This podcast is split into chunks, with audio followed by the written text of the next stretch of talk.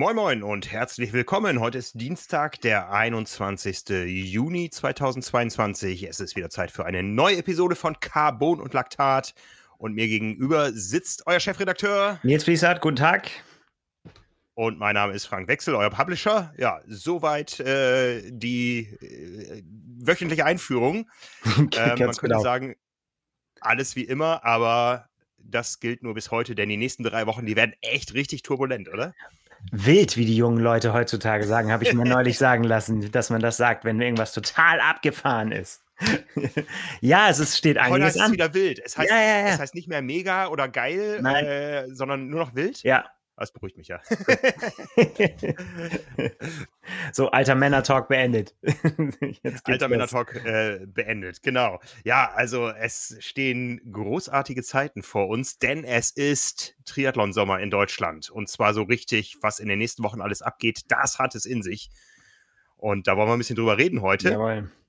Und dabei auch, da es sich gerade lohnt, in die Vergangenheit blicken. Äh, ja, und mal ein bisschen darin Einblick geben, wie wir denn über das Ganze berichten werden in den nächsten Wochen. Ne? So. Bevor wir das Ganze tun, haben wir auch in dieser Episode wieder Werbung für euch. Diese Episode wird euch präsentiert von AG1. AG1, das ist das Produkt von Athletic Greens. Das enthält 75 hochwertige Inhaltsstoffe aus echten Lebensmitteln. Man nimmt es zu sich, indem man jeden Tag so einen Messlöffel oder ein Travel Pack in einen Viertel Liter Wasser einrührt.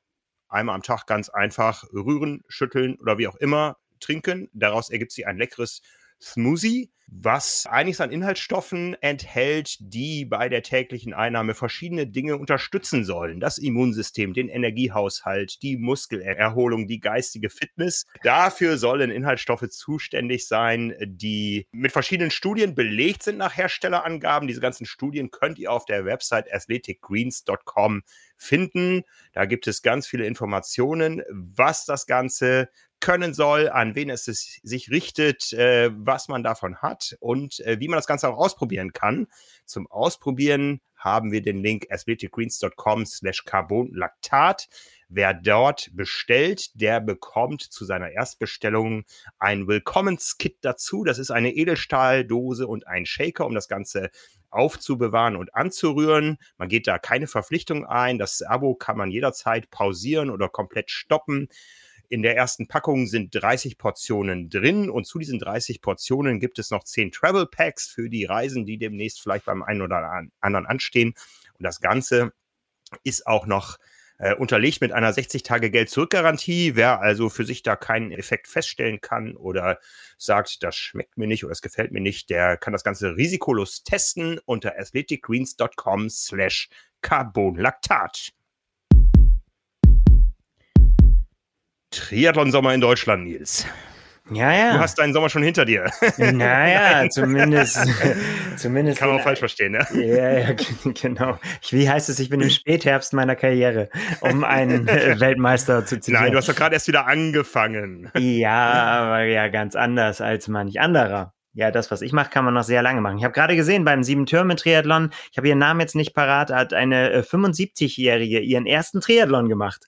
Also man ja. kann äh, definitiv äh, äh, das auch noch später machen, wenn man jetzt gerade was zu tun hat. Also wir freuen uns natürlich über jeden, der, der jetzt und früh einsteigt, aber 75 ist uns auch recht. ist alles top. Mega ja. gut, mega gut. Das ist wirklich äh, stark und inspirierend. Total großartig, ne? Also ja. an den nächsten drei Wochen stehen drei der größten und wichtigsten Triathlon-Veranstaltungen des Landes an, gleich dreimal hintereinander im Dreifachpack. Dazwischen auch noch eine etwas kleinere Veranstaltung, über die wir sich auch noch reden können. Aber wir sind auf Tour. Es geht los mit dem Ironman in Frankfurt, mit der Europameisterschaft der Herren und der Age Grouper, mit Hawaii-Quali, mit allem drum und dran. An diesem Sonntag, eine Woche später, die Challenge Rot und eine Woche darauf der, äh, ja, wie, wie nennen wir ihn, Hamburg Wasser Triathlon heißt er offiziell, unterstützt mit World Triathlon, mit dem Weltverband, mit den äh, WM-Rennen und dem äh, Mixed Team Relay. Das sind drei Veranstaltungen an drei Wochenenden hintereinander, die alle in diesem Jahr ihren 20. Geburtstag feiern. Da war was los vor 20 Jahren in Deutschland offensichtlich. da war was los, ja. Spomedes ist nach Hamburg umgezogen und äh, da ging's ab. Da war, da gab es Action, ja. Also, ähm, ja, die Veranstaltungen haben alle eine gewisse Historie und sie sind damit halb so alt wie der Triathlon in Deutschland insgesamt. Ja, genau. Denn der. an der Geschichte bist du näher dran. 1982 gab es den ersten Triathlon in Essen. Ja, und äh, das war ein ja, wer hätte gedacht, dass daraus dann wirklich auch ja in Windeseile eine Bewegung werden würde, ne? Also es war wirklich irgendwie zwei, zwei Typen treffen sich und äh, sagen, hast du die Bekloppten von Hawaii gesehen? Das müssen wir jetzt auch machen und haben das aus dem Boden gestampft. Der eine Läufer, der andere Schwimmer. Und ja, und äh, einfach machen ist so das Stichwort gewesen. Ne? Und äh, haben es durchgezogen, haben sich äh, das zusammengebastelt, haben den ersten Triathlon in Deutschland gemacht. Ja, und dann ging es ja wirklich überall ab im Allgäu, in Nordrhein-Westfalen, überall auch in Norddeutschland gab es dann schon die ersten Veranstaltungen. Das ist mhm. super, super schnell gegangen danach. Ähm, weil äh, auf die Idee, dass das cool ist, noch mehrere gekommen sind dann ziemlich schnell. ja, ja. ja. ja, und dann hat sich die Veranstaltung oder der Sport weiterentwickelt und weiterentwickelt. Und im Jahr 2002 gab es dann diesen riesengroßen Umbruch, ähm, der letztendlich das Bild des Triathlons in, in diesem Lande heutzutage prägt. Und nicht nur in diesem Lande, sondern auch weltweit, weil was da entstanden ist in diesem Jahr 2002, das ist ähm, doch das, wofür Triathlon Deutschland heute nach außen steht und was auch sicher ganz viele Menschen, die uns heute hier zuhören, dazu bewogen hat, äh, über Triathlon nachzudenken, glaube ich. Mhm. Es war bei dir ja auch so. Äh, ja, letztendlich war das äh, bei mir auch so. Also in, äh, ge gehört hatte ich natürlich schon vorher davon, auch über, über Hawaii und so weiter. Aber mein erster Triathlon war ja vor zehn Jahren. Äh, ne? Wieder eine Stufe weiter, dann äh, in Hamburg, ne? Olympische Distanz. War mein erster Triathlon ähm, sehr zufällig ich die Geschichte auch schon ganz häufig erzählt. Ich bin quasi angemeldet worden ne, und quasi zu meinem Glück gezwungen worden und war eigentlich der Überzeugung, dass ich das mal irgendwie, ja, mal probiere und dass es dann auch war, weil mein Herz einfach fürs Radfahren geschlagen hat. Und äh, ich weiß aber heute noch, dass ich wirklich, wie immer das auch ging, Gänsehaut wirklich von den, von den Füßen bis zu den Haarspitzen hatte. Also ich hatte auf der Kopfhaut Gänsehaut, als ich in diesen Zielkanal eingelaufen bin. Es war Wahnsinn. Und äh, ja, hängen geblieben, von da an äh, Triathlet. so. Ja. Kurzform. Genau. Ja, ich, ich bin ja schon ein bisschen länger dabei. Ich war, jetzt muss ich überlegen, war ich 2002, ich glaube, ich war bei allen dieser drei Rennen äh, vor Ort. Ähm, wenn wir mal so ein bisschen zurückschauen in Hamburg war damals alles grün. Also nicht nur die Alster, die ist, äh, die, ich glaube, die gefürchtete Farbe der Alster ist blau. Das kommt von den Blaualgen, die glaube ich gar nicht so blau aussehen. Nein, die sind gar nicht blau. Äh, aber die gab es in, in Hamburg in dem Jahr nicht. Wir hatten einmal das, nein, beim, beim Kurztriathlon glaube ich noch nie das Problem in den 20 Jahren, dass das Schwimmen wegen Blaualgen ausfallen musste. Das hatten wir nur mal beim Ironman wo dann der erste, das Schwimmen gegen einen ersten Lauf äh, ersetzt wurde und die Athleten am Ende ungefähr 50 Laufkilometer hatten. Aber in der Alster war alles gut. Die Veranstaltung ist in den ersten Jahren immer Anfang September ausgetragen worden. Da war es teilweise schon so ein bisschen schmuddelig vom Wetter her. Also wir, wir kennen ja hier den Hamburger Sommer, der äh, heute gerade ist und ähm, ähm, hoffentlich ein bisschen länger bleibt. Aber ähm, ja, bei der Premiere hieß das Ganze noch Holsten City Man. Das war ein Riesenexperiment. Ich weiß noch, dass der damalige DTU-Präsident Dr. Klaus Müller-Ott seine Präsidentschaft davon abhängig gemacht hat, ob das Ganze funktioniert oder nicht. Denn Triathlon in Cities, das war damals noch undenkbar, dass sowas funktionieren kann. Und dann gab das einen so großen Knall im positiven Sinne. Die Veranstaltung hat so gezündet, für die Age-Gruppe. Und das war damals ja noch klein. Also ich meine, es waren so zweieinhalbtausend Athleten am Start. Nicht naja, die 10.000, die man jetzt aus dem letzten Jahr kennt. Klein ist das ja aber, trotzdem nicht, aber... Äh. Ja, welche Triathlon-Veranstaltung hatte im Jahr 2000, äh, 2002 in Deutschland über 1000 Teilnehmer? Das, das gab es nicht, ja? ja. Und damals gab es ja noch die Weltcup-Serie, die die es auch heute noch gibt, die so ein bisschen in Vergessenheit geraten ist, weil es jetzt die World Triathlon Championship Series gibt, wo die Weltmeisterschaft ausgetragen wurde. Ähm, ja, 2002 war das Ganze noch äh, Weltcup-Serie und ich musste selber auch noch mal schauen, äh, wer denn damals äh, gewonnen hatte. Also Deutsche waren nicht auf dem Podium, auf dem grünen Teppich vor dem Rathausmarkt. Ähm, bei den Frauen hat äh, Jill Savage gewonnen aus Kanada vor Cyril Lindley, die man noch kennt heutzutage als Trainerin, ja, ja. unter anderem von ähm, ähm, Es hilft mir auf die Sprünge. Der Frau, der Frau von Tim O'Donnell. Ah. Belinda Caffrey, ja. ja. Genau. Ähm, ähm, und und äh, dritte war dann Carla Moreno aus Mexiko. Also ähm, drei Namen, von denen man einen eigentlich noch so kennt. Und bei den Männern hat gewonnen auch jemand, der im Coaching-Business inzwischen aktiv ist, seinen eigenen Podcast hat, äh, Greg Bennett. Ja aus Australien, äh, der später die äh, Amerikanerin Laura Rebeck äh, geheiratet hat. Bei der Hochzeit war ich. Das war im Jahr 2007, glaube ich. Äh, zweiter damals war Andrew Jones aus Großbritannien. Das war so ein großgewachsener, hagerer ähm, Athlet, den man, glaube ich, von der Physiognomie heute nicht mehr im Weltcup-Zirkus finden würde. Und dritter war Cedric äh, Denas aus Frankreich. Ja, es dauerte nicht lange, dann gab es auch deutsche Sieger. Anja Dittmar hat zweimal gewonnen, 2003, 2004, Ricarda Lisk 2008. Aber das große Ding, an das wir uns alle erinnern, ist natürlich der Zielsprint Daniel Unger gegen Javier Gomez. Ja, ja, also erinnern in Anführungsstrichen, also du natürlich schon irgendwie so, es ist letztendlich vor meiner Triathlon-Zeit, aber ich habe die Geschichte von Daniel Unger schon so oft gehört, dass sie äh, ja. immer wieder gut ist und dass man auch von der Erzählung, wenn man nicht dabei war, Gänsehaut bekommt. Jetzt müsstest ja, du, ob du das so gut hinkriegst wie Daniel, weiß ich nicht. Ja, ähm, äh, also, Ergebnis bei der WM. Es war ja eine Weltmeisterschaft 2007. Geschichte wiederholt sich. Äh, wir haben ja auch mal so eine ganz kleine WM im Stadtpark gehabt, weil das das einzige Rennen, was aus der World Triathlon Series 2019 noch übergeblieben ist. Ähm, und äh, wir werden auch wieder eine Weltmeisterschaft haben. Im nächsten Jahr die Sprint-Weltmeisterschaft. Nee, was 2020 hier in Hamburg. Äh, aber auf jeden Fall im nächsten Jahr die Sprint-Weltmeisterschaft äh, wieder an alt bewährter Städte, Start vor dem äh, Alsterhaus äh, am Jungfernstieg und das Ziel auf dem Rathausmarkt. Auch für Age-Grupper, also es wird ein Riesenfest im deutschen Triathlon-Sommer 2023, aber damals 2007 die vorletzte Einzel-WM, die es gab, wenn wir mal von dem Abstecher in den Stadtpark absehen. Äh, dann im Jahr 2009 wurde ja die World Triathlon Series, heute World Triathlon Championship Series eingeführt und Daniel Unger ist bis heute unser einziger Triathlon-Weltmeister auf der Kurzdistanz. 2. September 2007, Daniel Ungerfach, Javier Gomez und Brett Karlfeld. Und es war ein großartiges Rennen. Ähm, eine immer weiter schrumpfende Spitzengruppe, bis am Ende ein Gomez und ein Unger überblieben. Und ähm, ja, Ungerman dann den Turbo ausgepackt hat. Ein Sieg des Willens. Ja, genau.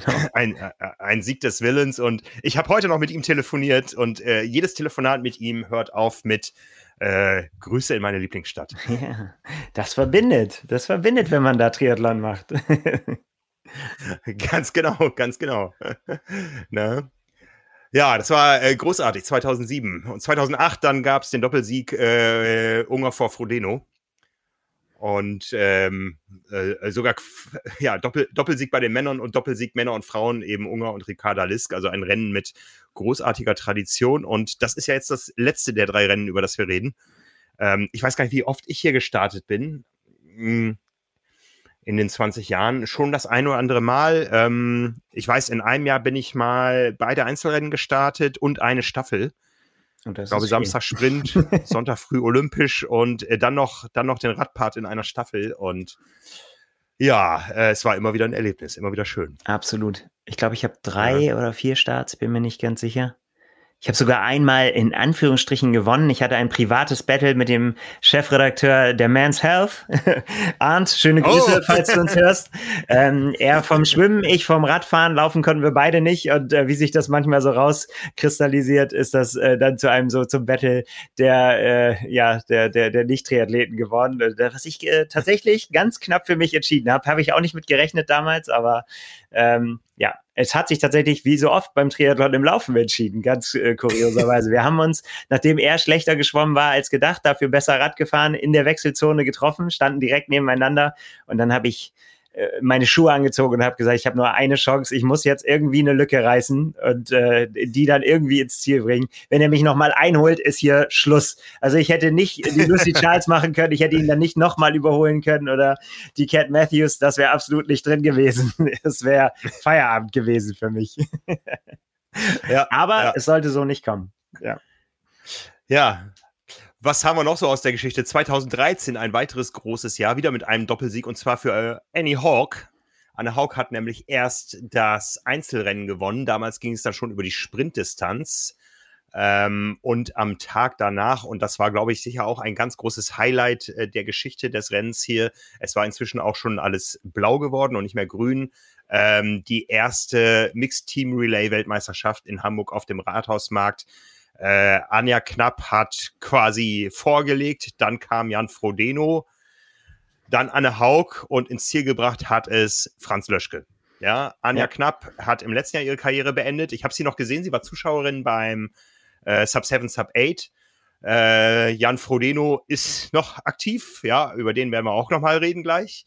Ähm, Anne Haug ist Titelverteidigerin auf Hawaii, hat ihren Titel ja, zwar genau. abgegeben, aber nicht den von Hawaii, ja, also die ist auch noch aktiv und Franz Löschke wäre gerne aktiv geworden am kommenden Wochenende, aber der hat gestern einen kleinen Zwischenfall gehabt. Ja, klein ist gut, ja.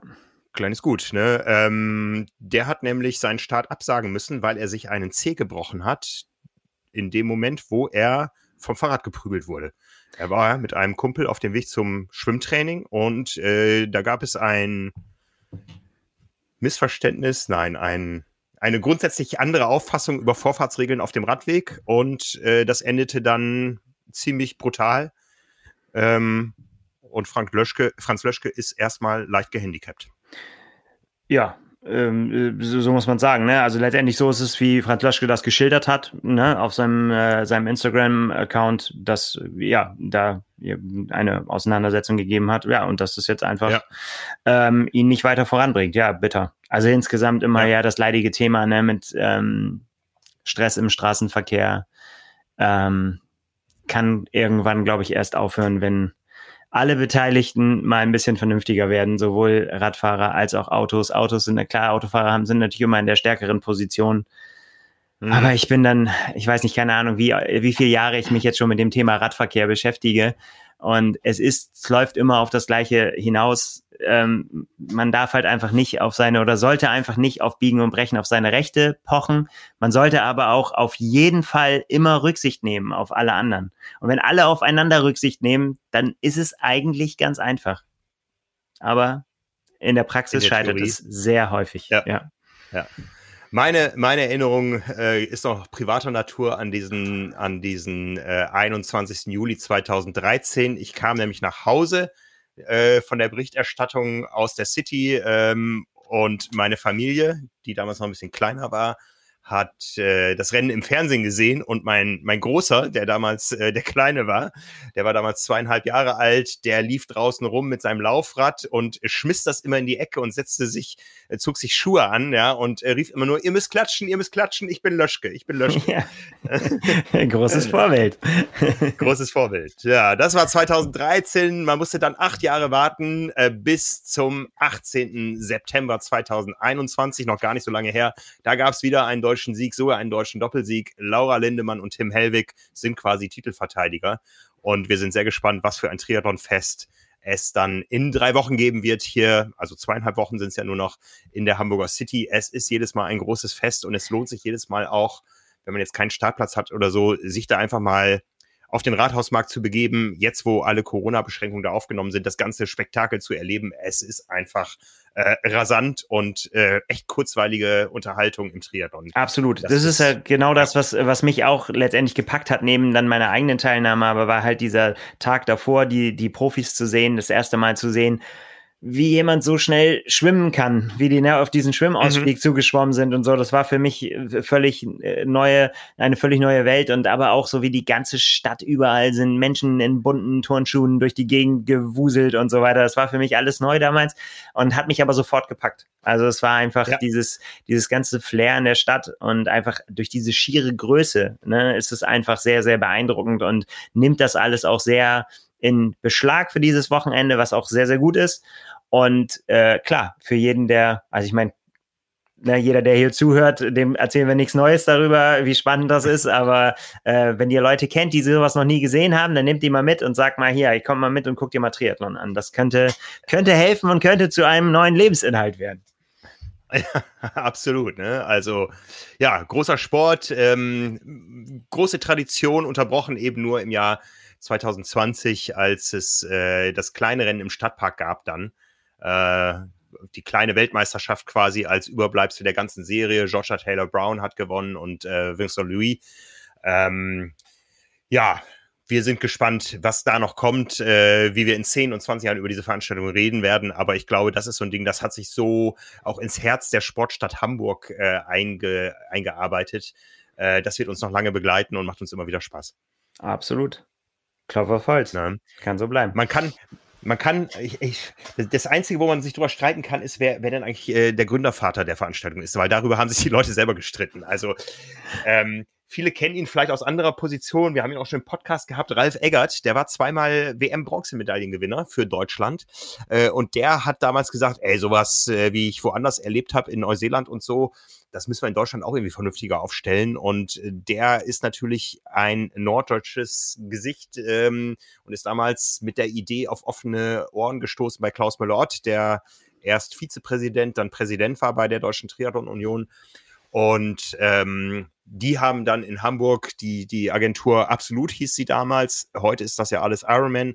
Die haben sie ähm, gefunden mit äh, Christian Tötzke, glaube ich, als, als Oberchef und äh, Frank Bertling als dem, der die Veranstaltung umgesetzt hat. Und das hat alles wunderbar harmoniert und ist dann eben auch beim Weltverband sehr positiv aufgefallen. Und letztendlich war Hamburg dann das Role Model für die ganze Welt, für die äh, World Triathlon Series. Das ist letztendlich alles hier entstanden, auch wenn die zuständigen Leute inzwischen alles äh, andere sind und ähm, inzwischen das Rennen ja auch nicht mehr nicht mehr Weltverband oder, oder Ironman ist, sondern es wird inzwischen von der Deutschen Triathlon Union ja, glaube ich, federführend ausgerichtet. Ähm, da hat sich vieles verändert, aber für den Age Group hat sich nicht so viel verändert. Es ist jedes Jahr ein paar Euro teurer geworden. Auch darüber kann man sich streiten oder darüber streiten sich die Leute. Aber es ist ein Invest in einen großen Erlebnistag und ähm, ich glaube, jeder, Absolut. der hier gestartet ist, der sagt, das war mal was. Ja, ja. Ja, ja, wir machen die Preisdiskussion jetzt nicht auf, aber genau, ich finde, finde halt immer noch, nee, machen wir nicht. also, aber wenn du so sagst, wenn, wenn man sagt, es ist ein großartiger Erlebnistag und wenn man den dazu macht, mit allem drum, äh, drumherum, dann, äh, ja. Ja, so. Ne? Also, ja, ähm, aber als, als nächstes steht ja an und damit beginnt mein Roadtrip, zu dem ich am Mittwoch starten werde, der Ironman in Frankfurt. Genauso alt, 20 Jahre. Damals ist die Ironman-Lizenz quasi übergegangen von Rot nach Frankfurt. Einer, der dafür gesorgt hat, ähm, auch über den ähm, kann und muss man sich streiten, ist Kurt Denk. Der hat letztendlich ähm, die Ironman-Lizenz nach Frankfurt geholt und eine Tradition eröffnet. Erst als Ironman Germany, später als Europameisterschaft, jetzt nur noch als halbe Europameisterschaft, weil die andere Hälfte ja auch inzwischen hier in Hamburg stattfindet. Europameisterschaft für die Männer und für die Age-Grupper und das, der größte Qualifier für Hawaii aus deutscher Sicht nach wie vor. Und auch da gucken wir ein bisschen in die Tradition rein, denn die Premiere hat gewonnen am 18. August 2002 bei den Männern ein altbekannter Lothar Leder. Ich hätte jetzt fast gesagt, wer sonst, aber das weiß ich gar nicht, ob das in der Geschichte so, so häufig, aber es wäre das natürlich der erste Name, der einem einfällt. So. Ja. Lothar Leder vor Jürgen, Jürgen Zeck, zwei Athleten, die ähm, ein etwas unrühmliches Ende ihrer Karriere gefunden haben. Ja, äh, beide mit Doping-Vorwürfen ähm, behaftet. Äh, und dritter war Uwe Wiedmann, ein ja, lokaler Athlet. Äh, ich glaube, er, er war Lehrer vorher. Ähm, ich weiß gar nicht, was der heute macht. Jürgen Zeck, weiß man, ist als Coach aktiv in Thailand. Äh, Lothar Leder ist als Coach aktiv in Deutschland, hält Vorträge und so weiter. Bei den Frauen, äh, Katja Schumacher, ähm, ja, äh, gleiche Thematik, äh, hatte auch jemand Probleme. Man erinnert sich, äh, die angeblich verseuchte Radflasche, die mir ihr angereicht hat. Also die Wahrheit wissen wahrscheinlich nur wenige oder eine Person oder wie auch immer. Katja Schumacher hat gewonnen vor Nina Fischer. Da schließt sich der Kreis. Die heißt nämlich heute Eggert. Da sind wir wieder in Hamburg. So. Und der Amerikanerin äh, Liz Vitaille. Das war das Ergebnis damals. Oh, und wenn ich da noch weiter reingucke, da gab es noch eine Virginia Berasategui auf Platz 5 aus Spanien. Eine Frau, die zweimal vorsätzlich ganz klar mit Epo aufgefallen ist. Also, boah, wenn man sich die Listen da anguckt, ja, kann man sich nicht nur freuen, sage ich mal vorsichtig. Ja. Das äh, ist so. Also bei dem ja. einen weiß man es, bei dem anderen weiß man es nicht und bei manchen wird man es niemals erfahren, wie es war. Ja. Aber wir freuen uns, dass es dieses Rennen gibt. Auch das war ein Riesenexperiment, denn ein Ironman in einer Großstadt, das war noch viel undenkbarer eigentlich. Ich bin äh, in den Jahren davor zweimal den Marathon in Frankfurt gelaufen und fand ihn, was die Zuschauer betrifft, und so total öde. Da war nichts los. Auch wir sind über, ich weiß nicht, ob es heute auch noch so ist, wir sind über den Römerberg gelaufen, da stand niemand. Zumindest nicht mehr, als ich kam.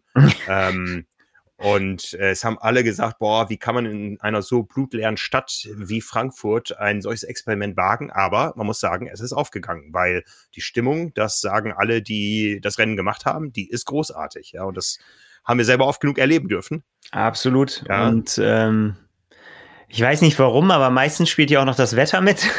so letztendlich. Oder ich weiß jetzt über die Jahre, aber so an die Jahre, die ich mir erinnern kann. Es gab einmal ein ganz fieses Regenrennen, aber ansonsten war da immer es gab schon, einmal ein, ein, ein heftiges Hitzerennen. Ja, nicht nur ja, einmal. Also die, die ja. also die letzten Jahre waren, waren schon, schon sehr, sehr heiß oder häufig sehr, sehr heiß. Und ich habe auch jetzt gesehen, ähm, viele, die sich jetzt vorbereiten, so, ich meine, da kommen wir ja gleich noch drauf, haben tatsächlich Hitzevorbereitungen gemacht für Frankfurt, weil sie einfach äh, entweder davon gehört haben, vielleicht es am eigenen Leib schon erlebt hatten, ähm, mhm. oder jetzt halt eben auch die, die jetzt schon in Deutschland waren. Äh, also wir haben jetzt ja noch nicht so viel von der Hitze hier oben abgekriegt in Norddeutschland, aber auch in Teilen Deutschlands Deutschlands war es ja schon sehr, sehr heiß äh, diese Woche und letztes Wochenende vor allen Dingen. Ähm, da war schon für den einen schon, der schon auf die Uhr geguckt hat und gesagt hat, so, puh, ähm, mal gucken, wie es nächstes Wochenende wird. Aber ich glaube, ganz so wild wird es dieses Mal nicht. Nee, also die Voraussagen, die schwanken noch so ein bisschen, aber es pendelt sich so langsam auf verträgliche Temperaturen ein und ähm, von daher freuen wir uns auf ein vergnügliches Sommerfest am Langner Waldsee, am Main, auf dem Römerberg und wo auch immer. Also du wirst auf dem Motorrad unterwegs sein und freust dich auf welche Athleten besonders? Ja, das ähm, sollen wir jetzt schon schon so ein Deep Dive machen. Also Nein. reden wir erstmal noch so ein bisschen, was was was diese Veranstaltung bedeutet. Also ähm, wie gesagt, auch das war neu im gesamten Ironman. Äh, aha, ein interessanter Anruf. Den muss ich später nochmal. Äh, ähm, ähm, jetzt war ich abgelenkt, sorry. Ähm, ein, ein Rennen, was auch für Furore gesorgt hat, denn wie auf der Kurzstrecke war es auf der Langstrecke auch äh, undenkbar und vielleicht sogar noch viel undenkbarer, dass sowas in einer Metropole stattfinden kann. Das gab es bis damals nicht. Also wir, wir kennen natürlich Rot, Rot bleibt Rot, da hat sich auch nicht so viel verändert über die Jahre ähm, an, an ähm, äh, Ortschaften, die äh, involviert sind, die sind natürlich auch alle ein bisschen gewachsen und moderner geworden, aber das ist ja doch sehr ländlich und dafür ist es ja auch beliebt, ja. Und dann gab es Rennen wie Neuseeland, wie Lanzarote, aber es gab halt nichts, was irgendwie Frankfurt entsprechen würde. Und von daher waren alle doch schwer nervös, ob das Ganze so funktionieren würde. Aber es funktioniert bis heute. Und äh, das mit großer Beliebtheit. Also das Starterfeld ist auch immer sehr äh, international. Ähm, es ist sehr elitär, auch in der Spitze, nicht nur in der Elite, sondern auch in den Age Groups. Also das ist schon ein Rennen, was sich sehr schnell als feste Größe im Ironman-Zirkus durchgesetzt hat und äh, dann eben auch nach ein paar Jahren diesen Europameistertitel ähm, verliehen bekommen hat, um ihn weiter zu verleihen quasi an die Sieger. Und das ist schon was, was den Sport sehr nachhaltig verändert hat. Äh, auch weil es eben die zweite große Langdistanz in Deutschland war. Es gab bis dahin ja nur Rot und noch kleinere Dinge, aber ähm, an Großveranstaltungen hat es auf jeden Fall den Markt erheblich erweitert und Deutschland noch mehr ich meine, die ganze Triathlon-Welt kannte damals schon Rot, ja, aber ja. es hat Deutschland noch mehr irgendwie aufs internationale Podium gehoben, was äh, Qualität, Größe, Zuverlässigkeit und so weiter im Veranstaltungswesen betrifft. Viele Jahre dann ja auch tatsächlich in, ja, in arger Konkurrenz zueinander, teilweise sogar am selben Wochenende, weil man sich nicht einigen konnte, Rot und Frankfurt. Ja. Das ist ja Gott ja. sei Dank seit ein paar Jahren jetzt wieder vorbei, weil es alle geschafft haben, sich an einen Tisch zu setzen und gesagt haben, es ist doch Quatsch. Wenn wir die Aufmerksamkeit ja, ja, von Triathlon ja. Deutschland teilen an so einem Tag, lass uns doch einfach gucken, dass wir über mehrere Jahre hinweg Termine finden, an denen wir alle gut klarkommen. Und dann haben wir eben so eine Konstellation wie jetzt, ne? dass wir einfach da Vollgas geben können. Ja, ganz klar. Das hat, hat natürlich auch mit, mit Typen zu tun. Ähm, ganz Triathlon Deutschland hat es damals eigentlich so empfunden, dass, dass äh, Frankfurt den Ironman-Titel von Rot weggenommen hat. Ja, der, der gehörte für viele zu Rot und äh, es gab auch viele Stimmen, die gesagt haben, das ist das Ende von Rot, aber da hat man die Rote unterschätzt, ja. Also die haben ja was ganz eigenes Neues davon gemacht dann. Ähm, und es hat wirklich viele Jahre gedauert, bis es zu einer friedlichen Koexistenz gab, was eben, wie gesagt, auch mit Typen zu tun hatte. Und da muss man ganz klar sagen, da hat äh, Kurt Denk viel Aufbauarbeit geleistet in Frankfurt. Aber er hat auch immer wieder Öl in gewisse Feuer ähm, gekippt, eigentlich bis heute. Ähm, beziehungsweise gestern, da ist ein Artikel in der Frankfurter Rundschau erschienen, ja, ähm, ein Interview, was Frank Hellmann geführt hat mit ihm, ähm, was so ein bisschen erwartbar war, weil da kommt jedes Jahr irgendwas, bevor es in Frankfurt wieder rund geht. Und ich habe so ein bisschen das Gefühl, da können Menschen irgendwie nicht loslassen, nachdem sie doch ein paar Jahre raus sind. Und ob das so fein ist im Sport, ähm, das sei mal dahingestellt. Wir haben Kurt Denk für sein Lebenswerk ausgezeichnet äh, mit dem Triathlon Award für die Aufbauarbeit, die er da geleistet hat. Aber wir wissen natürlich auch, dass er eine höchst streitbare Persönlichkeit ist und bis heute geblieben ist, was er die letzten Tage auch nochmal gezeigt hat. So kann man sagen, ja. ja. Ne? Aber sein Vermächtnis wird fortgeführt und äh, zwar an diesem Wochenende. Und ähm, ja, ist natürlich selbstverständlich, dass wir auch da involviert sind. Und ja, äh, nachdem auch da das Ganze etwas reduziert war in der Vergangenheit durch Corona, ähm, gibt es wieder einen Ironman Frankfurt, wie wir ihn kennen und lieben aus der Vergangenheit. Ja, äh, wenn wir vielleicht, mh, mm, es, also ich finde schon, dass es noch etwas anders ist und dass man dieses Jahr insgesamt, das haben wir ja auch schon vielleicht an den am Starterfeld in Hamburg gesehen, es ist einfach, mh, mm, es hat sich viel verändert in der Triathlon-Landschaft. Also einfach durch diese beiden Weltmeisterschaften, durch den Quali-Status für viele Profiathleten, wenn wir jetzt mal vom Profifeld ausgehen, für die Age-Trooper ist es wieder mhm. das Frankfurt, wie, äh, wie man es gewohnt war, mh, mm, für die meisten zumindest für, für bei den Profis sieht's halt doch schon aus, man, man muss halt schon gucken, irgendwie, wie die Qualifikations, wie der Qualifikationsstatus bei einigen ist, ähm, wie war St. George, äh, welche Ambitionen hat man Richtung Hawaii und so weiter, was ist mit den äh, PTO-Rennen, die noch anstehen, was ist mit dem Collins Cup, äh, ähm, möchte ich nochmal in Rot starten? Ich meine, die Problematik hat man immer als, äh, als jemand, der sich für Hawaii mhm, qualifizieren will, dass man sich überlegen muss, äh, kann ich in diesem Jahr in Rot starten, habe ich meine Quali kann ich beides machen, passiert relativ selten, gab es aber auch schon ähm, häufig genug, dass, dass beides in Angriff genommen wurde. Und ich glaube, da ist einfach dieses Jahr mit der Weltmeisterschaft in St. George nochmal ein besonderes. Also, und das finde ich, äh, kann man auch, wenn wir gleich nochmal eintauchen ins Startfeld in, in Frankfurt, auch deutlich ablesen. Ja, das, äh, das ist wohl so. Ähm, ja, gehen wir auch da nochmal so ein bisschen in, in die Historie. Ähm, für mich war das Rennen das erste, die ersten Jahre immer das Stefan Holzner Rennen. Ich glaube, der hat es dreimal gewonnen. Ähm, es gab auch Dinge, die mit dem Arm in Frankfurt kamen, die waren neu für den Triathlon zum Beispiel, dass sich ein Autohersteller als Titelsponsor nicht nur der Veranstaltung, sondern auch eines Triathlon-Teams da bereit erklärt hat. Das hat alles maßgeblich zur Professionalisierung ähm, des ganzen Geschehens beigetragen. Äh, Frankfurt ist natürlich auch die Stadt der Banken. Wir hatten das Dresdner Kleinwort oder später Commerzbank-Team, ähm, was dann auch auf Hawaii für Furore gesorgt hat. Wir haben die Tage noch drüber gesprochen, über Marino van Honacker, wie er von Norman Stadler gecoacht wurde auf Hawaii, wo wir einen Film gemacht hatten, ähm, der leider kein glückliches Ende gefunden hat. Ähm, es gab auf Hawaii auf einmal abgesteckte Areale im Lava Java, das war undenkbar. Lava Java war allgemein gut. Und auf einmal setzt sich dann Sponsor hin und spannt einen Zaun um ein paar Tische und sagt, äh, hier kommst du nur rein, wenn du von uns eingeladen bist. Ja, also das, das war alles so ein bisschen die Pionierzeit des Profitums noch, ähm, was aber alles irgendwo auch eng mit der Veranstaltung in Frankfurt zu tun hatte. Ja, da ist ganz viel Professionalität äh, im Sport entstanden, äh, von der heute viele profitieren. Ja, das muss man ganz ehrlich so sagen. Mhm. Kann ich nicht viel zu sagen, ist alles vor meiner Zeit. Aber ich beobachte es. Ich bin natürlich mit solchen, äh, mit solchen Stadttriathlons auch sehr sozialisiert irgendwie letztendlich. Vom Marathon ja. kommt und dann, ähm, äh, dann eben meine, meine ersten Triathlons halt haben, waren halt eben äh, in einer großen Stadt und mittendrin. Und das habe ich so kennengelernt und es lieben gelernt sofort und ähm, finde auch äh, kleine Veranstaltungen reizvoll, aber äh, ich muss äh, ganz ehrlich zugeben, so es, es zieht mich mehr eben zu diesen großen Veranstaltungen mit den großen Wechselzonen, mit dem großen Tamtam -Tam und vor allen Dingen, wenn das halt wirklich da, ich sag mal so, in der guten Stube stattfindet. Ne? Da, wo wirklich die, mhm, die mhm. Stadt sagt, ähm, das ist unser Aushängeschild, hier soll's äh, sein und hier steht genau das Ziel. So, das ist, ja. äh, wenn das, wenn das eine Stadt hinbekommt, dann bin ich immer schon Fan. Ja, die Stadt äh, Frankfurt bekommt es offenbar hin. Die haben ja gerade den Vertrag auf weitere fünf Jahre verlängert. Ja, das ähm, ist ein schönes Zeichen.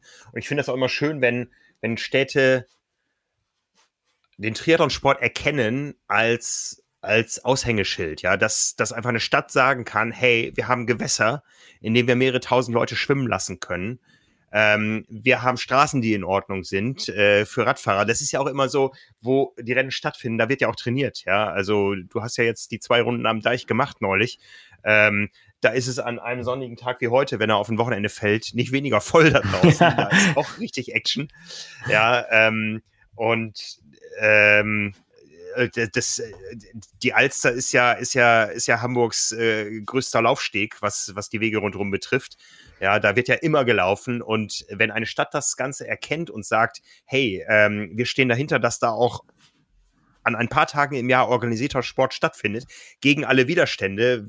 Ich kenne die Diskussionen hier, so die, die, ähm, der Hub, wo die Interessen dann abgewogen werden, ist immer die Handelskammer, die die Interessen des Sports und die der lokalen Wirtschaft da unter einen Hut bringen will, weil es ist zwar schön, dass viele Menschen in der Stadt sind, aber eingekauft wird an diesen Tagen da nicht, ja, weil die, die Leute, die zum Shoppen in die Stadt führen, fahren würden, die sehen von weitem, es ist voll, nee, da fahre ich heute nicht hin, ja. Also es ist immer eine große, äh, große Interessenabwägung, aber für mich gehört das dazu, eine Stadt als, als ähm, attraktiv darzustellen, wenn man in ihr Sport machen kann, ja. Und äh, da können wir hier in Hamburg sehr glücklich sein, wie wir es haben. Ich, ich sehe immer noch äh, enorm Luft nach oben. Wer mal, wer mal Kopenhagen besichtigt hat an einem Sommertag, der weiß, wie da an allen Ecken und Enden der Stadt geschwommen, Rad gefahren und gelaufen wird und das mit viel weniger Barrieren als hier. Also hier kannst du ja im Normalfall nicht in die Alster springen. Ja, In Norwegen, äh Quatsch, in, in Dänemark springt jeder in das nächste Gewässer, was da ist. Und da sagt auch niemand was. Äh, Im Gegenteil, da, da wird auch eine Wasserrutsche hingestellt. Äh, da sind wir noch weit von entfernt. Und wenn ich die anfänglichen Bemühungen äh, für vernünftige Radwege hier in Hamburg äh, mal mit denen in, in Skandinavien insgesamt vergleiche, dann, dann haben wir noch einen großen Weg vor uns. Aber wenn Triathlon diesen Weg mit eröffnen kann, weil einfach äh, der Sport mehr zum Stadtbild gehört und das äh, sich in mehr Köpfen durchsetzt, dann ist es gut. Verkehrsinfrastruktur ist natürlich auch immer noch eine andere, äh, andere Baustelle, aber äh, wie du es mhm. gerade gesagt hast, also in Hamburg wurde jetzt auch gerade nochmal auf der Vorrennenkonferenz hat auch von Zeichen von der Politik auch nochmal ganz klar ge äh, gesagt worden, ähm, weil natürlich auch immer dann so Nachfragen kommen Richtung, hä, was gibt's für Widerstände und so weiter, dann, dass auch die Stadt gesagt hat, diese Widerstände sind uns egal. Das ist Teil von Hamburg und es gibt ähm, der Sport hat an einigen Tagen im Jahr einfach hier Vorrecht. Das ist einfach so. Das räumen wir dem ein und da könnt ihr meckern, so viel ihr wollt. Ihr habt alle anderen Tage des Jahres, wo ihr euch austoben mhm. könnt. An diesen mhm, Tagen mhm. müsst ihr halt einfach mal zurückstellen. So, fertig. Ja. Und das fand ich ja. richtig cool. So, das so als Statement zu sagen, irgendwie so nicht so, so, hm, ja, das bringt ja auch was und so weiter, sondern einfach zu sagen, ja, wissen wir, es ist blöd für euch, müsst ihr aber jetzt durch. Jetzt ist Sport. Das finde ich gut, wenn, ja. wenn Sport halt einfach ähm, so einen hohen Stellenwert bekommt. Absolut, absolut. Ne? Ich meine, wir erinnern uns, du vielleicht auch nicht mehr, weil es auch wieder vor deiner Zeit war, aber an die gescheiterten Versuche, einen Ironman oder Ironman 73 in Berlin zu installieren, ja, der dann einmal stattgefunden hat auf dem Tempelhofer Feld. Äh, war zwar auch spektak spektakulär mit geparkten Flugzeugen im Hintergrund, aber hatte nichts mit dem Berlin zu tun, wie man es eigentlich haben wollte. Und ähm, ja, jetzt gibt's ja wieder einen neuen Ansatz mit dem Ironman 73 Erkner, der ja direkt am Stadtrand liegt, aber das ist eben auch nicht das Berlin, wie es der Tourist äh, gerne sehen würde. Dresden ist da wieder ein ganz anderer Schnack, ja. Also ein Ironman 73 in Dresden, da hören wir ja auch von Veranstalterseite, der ist ruckzuck ausgebucht wer, äh, worden, äh, vor allen Dingen von einem internationalen Feld, weil Dresden einfach ähm, äh, historisch ähm, über über äh, sehr, sehr lange Epochen und auch äh, die Geschichte des letzten Jahrhunderts irgendwo ein Begriff ist und ähm, viele, viele Menschen Dresden einfach verorten können, auch wenn es jetzt nicht die größte Stadt in Deutschland ist, aber auch ein Bild vor Augen äh, haben von Dresden und sagen, da Triathlon, da melde ich mich an. Ja. Ja, ja, klar. Und ich meine, da spielen natürlich dann solche großen Städte wie in Frankfurt. Ich meine, also gibt es eine Stadt, an die man besser kommt als Frankfurt. Also da kannst du ja wirklich von, von jedem Ort der Welt ein Flugzeug bekommen, das sich dahin fliegt. Das äh, ist natürlich, ja, das, äh, das macht es halt international. Ja, ja. Was man in Frankfurt noch nicht geschafft hat, ist äh, Start und Ziel näher zusammenzulegen. Äh, da gibt es immer wieder Überlegungen, ähm, hochspannende Überlegungen, die auch bis heute nicht zu Ende überlegt sind.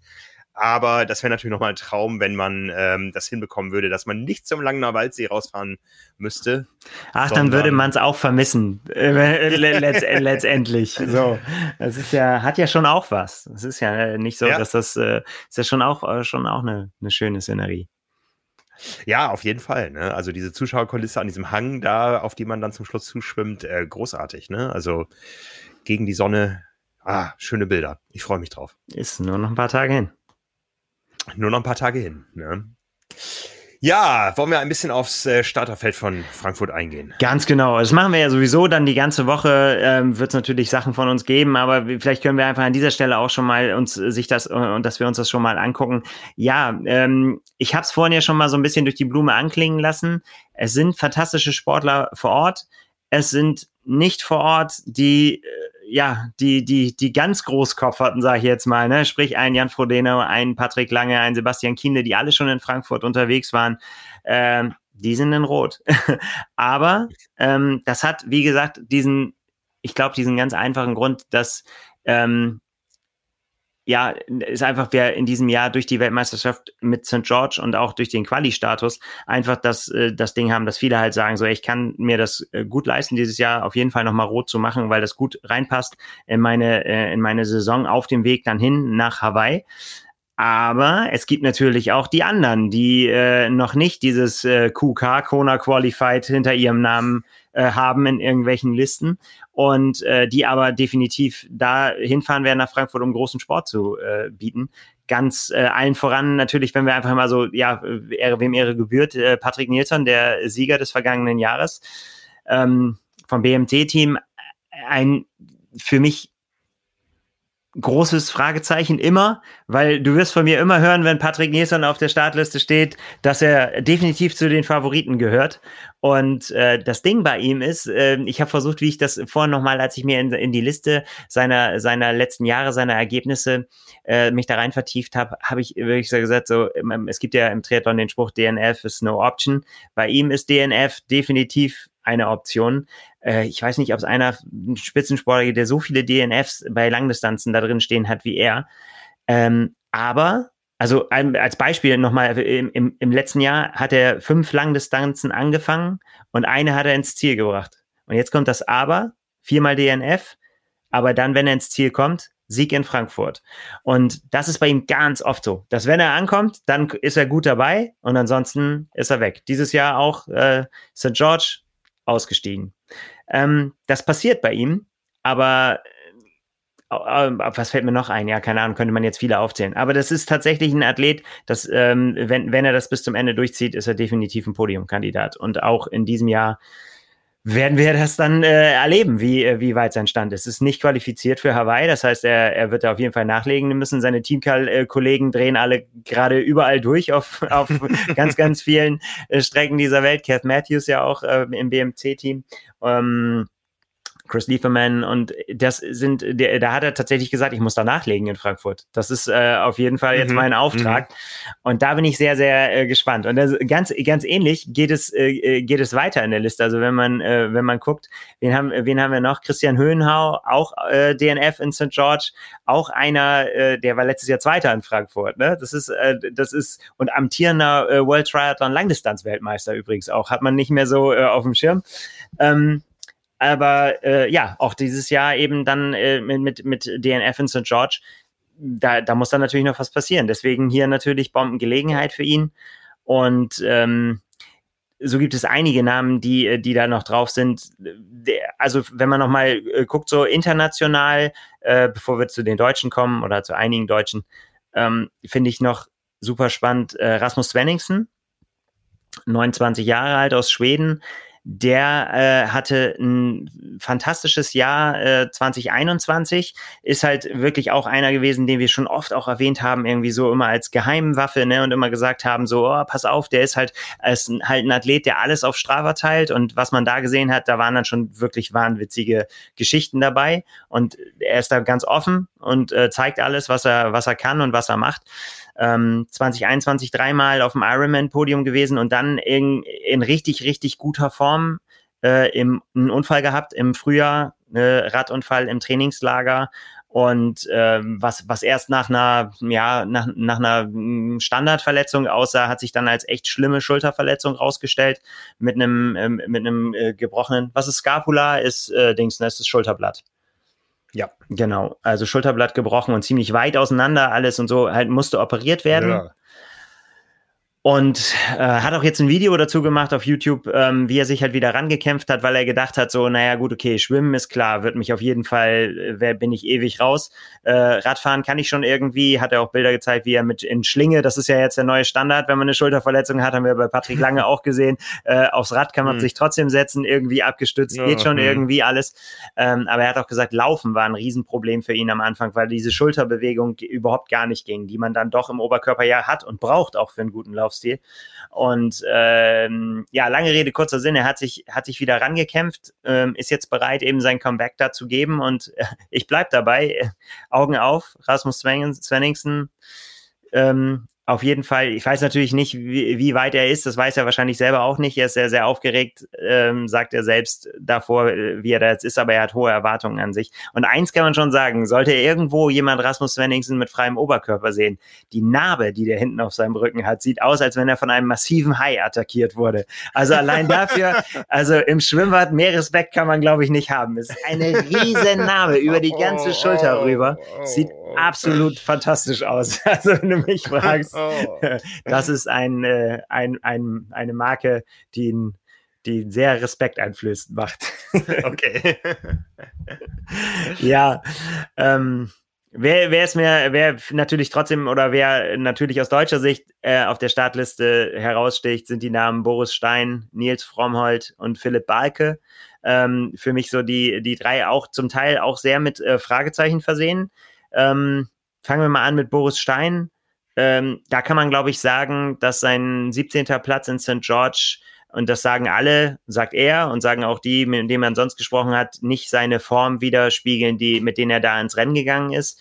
Ähm, er hat es damals geschildert, er hat eine Panikattacke bekommen beim Schwimmen bin ich immer wieder erstaunt, dass das halt auch so gestandenen Profis äh, noch passieren kann, der, äh, mhm. die, die dazu geführt hat, dass er quasi völlig abgemeldet war beim Schwimmen und sich dann erstmal wieder fangen musste, rankommen musste und danach im Prinzip ähm, hatte er nur noch, so hat er es ausgedrückt, die Option, äh, volles Risiko zu gehen. Das hat er auch gemacht und an, in Angriff genommen, um irgendwie wieder ranzukommen, um noch ähm, Top Ten war sein, sein angestrebtes Ziel, irgendwie ins Geld zu kommen wie man beim Pokern sagen würde, und äh, hat dann irgendwann beim, also hat alles reingetan, sehr gelitten darunter und hat dann beim Laufen irgendwann gemerkt, dass, äh, dass er nicht mehr rankommen kann und hat es dann, ich, das sind jetzt meine Worte, quasi auslaufen lassen. Aber ich muss schon damals sagen immer, ich habe da in sehr, sehr viele Gesichter gesehen in St. George, die gesagt haben, ich will aufhören, äh, ich bin absolut am Ende, äh, es geht überhaupt nichts mehr. Bei Boris Stein, auch in der Zeit, als er noch versucht hat, auch noch ranzukommen und ins Geld zu kommen, sah es fantastisch aus, wie er gelaufen ist. Und das war ja auch das, was wir im Vorfeld mit ihm und mit seinem Coach Björn Giesmann auch besprochen hatten. Und äh, was da aus dem Lager zu hören war, dass die Laufform wirklich gut ist. Und ja, ich bin sehr, sehr gespannt. Es ist ja jetzt doch ein bisschen Zeit vergangen. Man konnte noch mal alles noch mal sacken lassen. Ähm, mit, mit was für einer Form er jetzt hier äh, in Frankfurt an den Start gehen wird. Quali für Hawaii hat er nicht, wenn ich es richtig sehe. Ähm, also von daher ein Boris Stein in Topform kann da auf jeden Fall ein Wörtchen mitreden, würde ich behaupten. Ja. Also. Wäre ihm ja zu gönnen, ne? Also, ja. Wir wissen ja, seine Karriere wird nicht mehr ewig gehen, ja, und das, äh, ja. ja. genau. Also das über, über, also es gibt keine, wie bei Sebastian Kienle, kein festes Datum, wo jetzt schon klar ist, wann es, wann es aufhören soll. Das ist bei ihm nicht so. Ähm, von daher auf jeden Fall, ja, Augen auf auf Boris Stein, gerade irgendwie so auf den Strecken war jetzt viel, hat man auf Instagram gesehen, hat auch die Strecken abgefahren und so weiter, auch im Regen und hat alles äh, sich nochmal genau angeguckt. Ähm, gerade auf dem Rad ist natürlich da mit ihm zu rechnen. Ähm, wir können mit den Fragezeichen eigentlich direkt so weitermachen. Also äh, einer, der, bei dem mittlerweile immer ein Fragezeichen ist Nils Frommholt. Also ich meine, der äh, im, im, letzten Jahr hat er uns, äh, hat uns, ja, ich glaube, man kann, glaube ich, uns sagen, man kann die Triathlon-Welt mit seinem zweiten Platz in Rot begeistert, mit seinem Auftritt, den er da gezeigt hat, hat es aber seitdem ähm, eigentlich nicht geschafft, diese Form wieder zu zeigen. Ne? Und äh, da ist jetzt tatsächlich wirklich auch die Frage, welchen, welchen Nils Frommert kriegen wir da zu sehen? Also er hat es ja letztes Jahr gezeigt, dass er, dass er der Alte sein kann. Und äh, das wird total spannend. Ne? Weil auch, äh, auch er ja mittlerweile auch 35 Jahre alt, wobei das heute auch nichts mehr zu sagen hat. Ich meine, das kann man gleich mal, also das ist die, die das ist so entweder ne, äh, äh, ganz jung, so wie Clément Mignon mit 23 oder so, oder es geht hoch bis, äh, ne, bis über die 40. Also es ist alles vertreten. Ja, und weil wir Rot schon äh, genannt haben, würde ich Philipp Balker auch noch mit reinnehmen, der äh, mit seinem vierten Platz in Rot letztes Jahr mich tatsächlich total überrascht hat und ähm, vor allen Dingen auch von der Radperformance, ähm, wo alle gesagt haben, dass es ein mega starkes Rennen war beim Radfahren und mega schwer, äh, dass er sich da so gut behauptet hat, ähm, ist dieses Jahr schon Dritter geworden beim ähm, Ironman Lanzarote ist auf jeden Fall auch äh, einer, der ja die Podiumsluft da jetzt äh, kennengelernt hat und ja, aus deutscher Sicht äh, durchaus auch noch eine Rolle spielen kann. Also es sind ganz, ganz viele. Ich glaube, es gibt keinen, keinen Top-Favoriten, äh, wo man sagen kann, so, ja, ja, der macht's auf jeden Fall. Und das macht's zu einem sehr, sehr spannenden Rennen. Also und vor allen Dingen auch, weil es um ja für viele eben um die Kona-Quali geht. Ähm, so von denen, also es sind schon einige dabei, aber ich glaube, ja, von denen, die, die so äh, Richtung Podium kommen, sind es gar nicht so viele. Also Dennis äh, Chevreau ist äh, qualifiziert, auch DNF in St. George, äh, äh, beim Ironman Austria gewonnen 2021 und äh, Matthias Pedersen, ähm, Däne, Platz zwei in Lanzarote, damit auch qualifiziert. Also es gibt schon ein paar, aber ich glaube, das wird ein heißer Kampf. Wow, jetzt habe ich viel erzählt.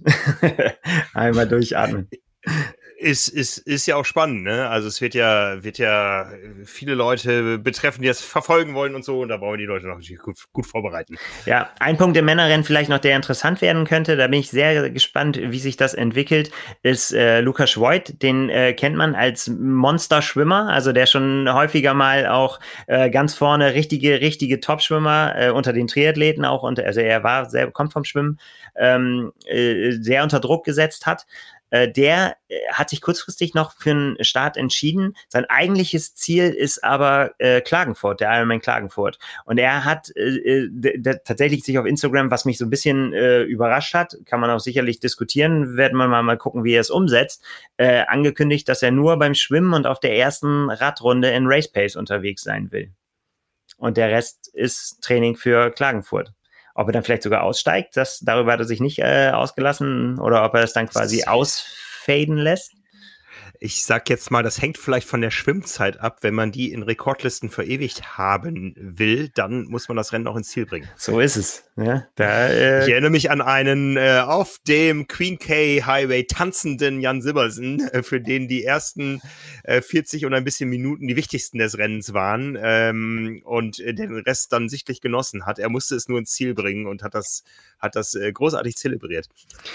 Ja, ich glaube aber, da ist äh, Lukas Schwolt ein bisschen drüber über, über dieses Stadium, das nur auf Schwimmzeiten gucken. Also ich glaube schon, dass er sich für Klagenfurt dann auch was vorgenommen hat. Ähm, mhm. Aber ja, wird sich zeigen, was das für die Renndynamik. Ich, äh, ähm, hoffe, für, Ansatz, ich ja, hoffe für den einen oder anderen hier äh, in der Liste, dass er sich unseren Podcast anhört oder dass er das auch verfolgt hat und nicht wie ein Irrer hinter Lukas, Lukas Schwolt versucht, ihn einzuholen, weil das halt relativ sinnlos sein wird, äh, da ja. Körner zu verbrennen, sagen wir mal so. Ich glaube, der taucht dann irgendwann äh, von alleine wieder auf. Wenn er das macht, naja, was das er gesagt hat. Vielleicht ist es auch eine geschickte Taktik und sagt einfach, na Leute, an mir braucht ihr nicht dranbleiben. Lasst mich doch mal fahren. Ich mache hier nur am Anfang Tamtam. Das Fernsehen ist live dabei und mehr Eigenwerbung kann man nicht betreiben, ne? Vor allem nach der Ankündigung. Also, ja, ein interessanter Ansatz, ne? Ja, hm. schauen wir mal, wie sich es dann ausgestaltet, ja. Ja, ja. Ja, spannend. Ne? Kommen wir zu den Frauen. Ja, wir hatten ja, oder, oder sag Genau, wir hatten ja, ja die, die Frauenweltmeister, äh, Quatsch, die Frauen-Europameisterschaft schon hier in Hamburg ohne begleitendes Männerprofirennen. In Frankfurt ist das jetzt ein bisschen anders. Da gibt es die Europameisterschaft für die Männer, aber trotzdem ein Profi-Frauenfeld, was auch, glaube ich, mit zwei Slots unterlegt ist. Oder ist es nur einer? Zwei oder nur einer. Nicht. Ich meine sogar nur einer. Ich habe ich jetzt nicht mehr reingeguckt, ehrlich gesagt, aber. Ja, ja. das stimmt. Es, es gibt den einen Slot und äh, es gibt äh, Profifrauen und es gibt vor allen Dingen eine Lokalmatadorin, auf die ganz viele schauen werden. Ganz genau. Daniela Bleimehl wagt einen weiteren Versuch in Frankfurt, kann man, äh, kann man so sagen.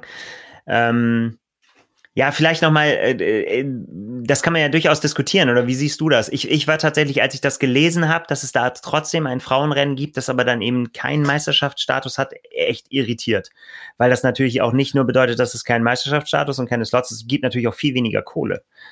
Also das ist, ähm, Okay, ja. Ich bin da, also mich hat das irritiert und ich weiß ehrlich gesagt nicht, was da, warum, was das da der Ansatz ist hinter. Ich könnte mir schon vorstellen, dass ähm, die Stadt Frankfurt gesagt hat, nee, also so ohne Frauen, das es ist ja auch schwierig, ja. Ähm, ich meine, wir kennen das von ganz vielen Hawaii-Berichterstattungen, ja. Wir berichten über, wir haben schon ein paar Mal erzählt, wir berichten über das Männerrennen und kaum ist der Bericht online, kommt die erste Nachricht und Frauen waren nicht am Start. Doch, aber die sind noch nicht im Ziel, ja. Und vielleicht ist das äh, schwierig zu vermitteln, dass es ein Rennen gibt, wo eben nur Männer starten, äh, gerade in, in, in Deutschland, wo manche Dinge auch noch kritischer gesehen werden. Ähm, ja, nicht, nicht einfach, glaube ich, äh, wenn man sich als Sportstadt etablieren möchte ist das vielleicht auch ein Politikum, ja, ich weiß es nicht. Also ich könnte mir vorstellen, dass sowas letztendlich nur vom lokalen Veranstalter ausgehen kann, äh, dass man sagt, hey komm, ähm, wir kriegen ein Rechtfertigungsproblem, ähm, äh, wir haben auch lokal starke Frauen, was eine Daniela Bleimehl, über die gleich, über die wir gleich reden, ja, ja durchaus ist. Ähm, jetzt kann die nicht bei uns starten. Wir sind seit Jahren hier mit Live-Fernsehen, Hessen und so dabei. Uns in Anführungszeichen interessieren die Dänen halt nicht so stark wie die Frankfurterinnen oder Hessinnen. Ja, äh, könnte uns irgendwas äh, Gutes tun da? Ich weiß es nicht. Ja. Eine reine Mutmaßung. Aber Möglicherweise, wir werden das ähm, mal nachfragen.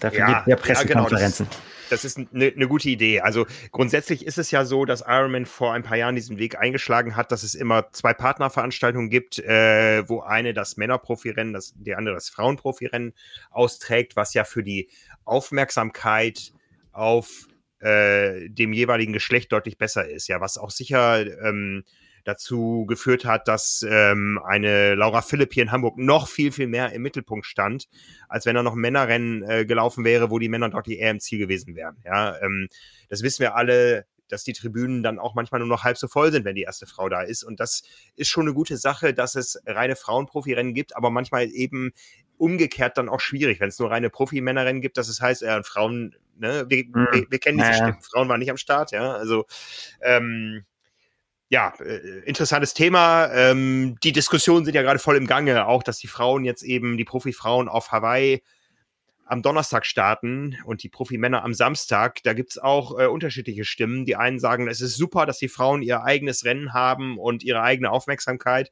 Und es gibt auch Stimmen, die sagen, wer guckt denn in der Nacht zum Freitag zu aus Europa?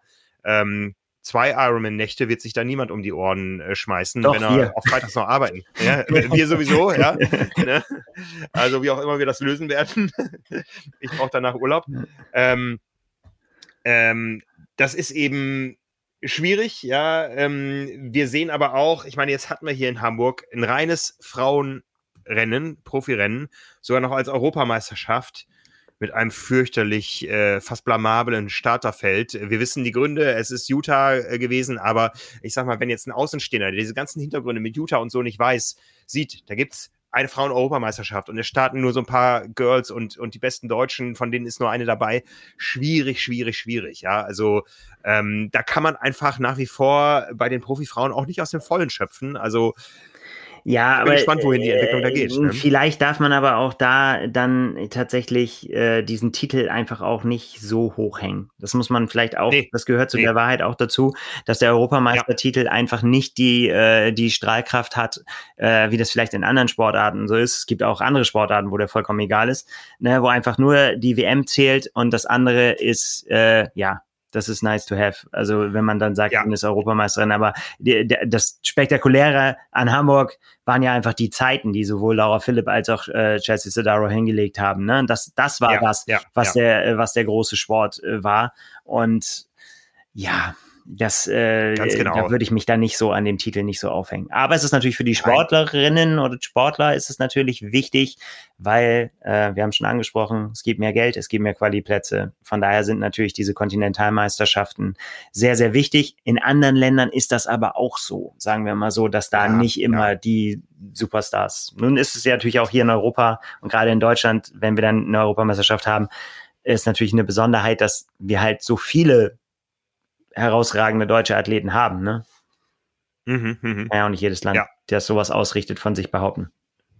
Ja, ich meine, das wissen wir alle. Es gibt eine Ironman-Weltmeisterschaft. Äh, für viele, für viele war ja nicht mal die in Utah eine. Ähm, äh, aber die Ironman-Weltmeisterschaft steht bei Ironman über allem und die Kontin kontinentalen Meisterschaften, für die muss man sich ja nicht mal qualifizieren. Also die haben schon einen, einen deutlich geringeren Stellenwert. Ähm, als in anderen Sportarten eine Europameisterschaft das hätte. Genau. Was aber mit dem Rennen nichts zu mhm. tun hat. Also die Rennen haben deswegen nein, können trotzdem nein, nein. sehr, sehr hohen Stellenwert haben. Das würde ich auch sowohl für Hamburg als auch eben für Frankfurt sagen, aber das schlägt sich dann halt manchmal eben auch im Starterfeld nieder, wenn andere sind. So, ja. lange Rede, kurzer Sinn. Daniela Bleimer hast du angesprochen. Also ich glaube, man muss sich nicht zu weit aus dem Fenster lehnen, um zu sagen, dass sie die absolute Top-Favoritin ist. Ähm, ja.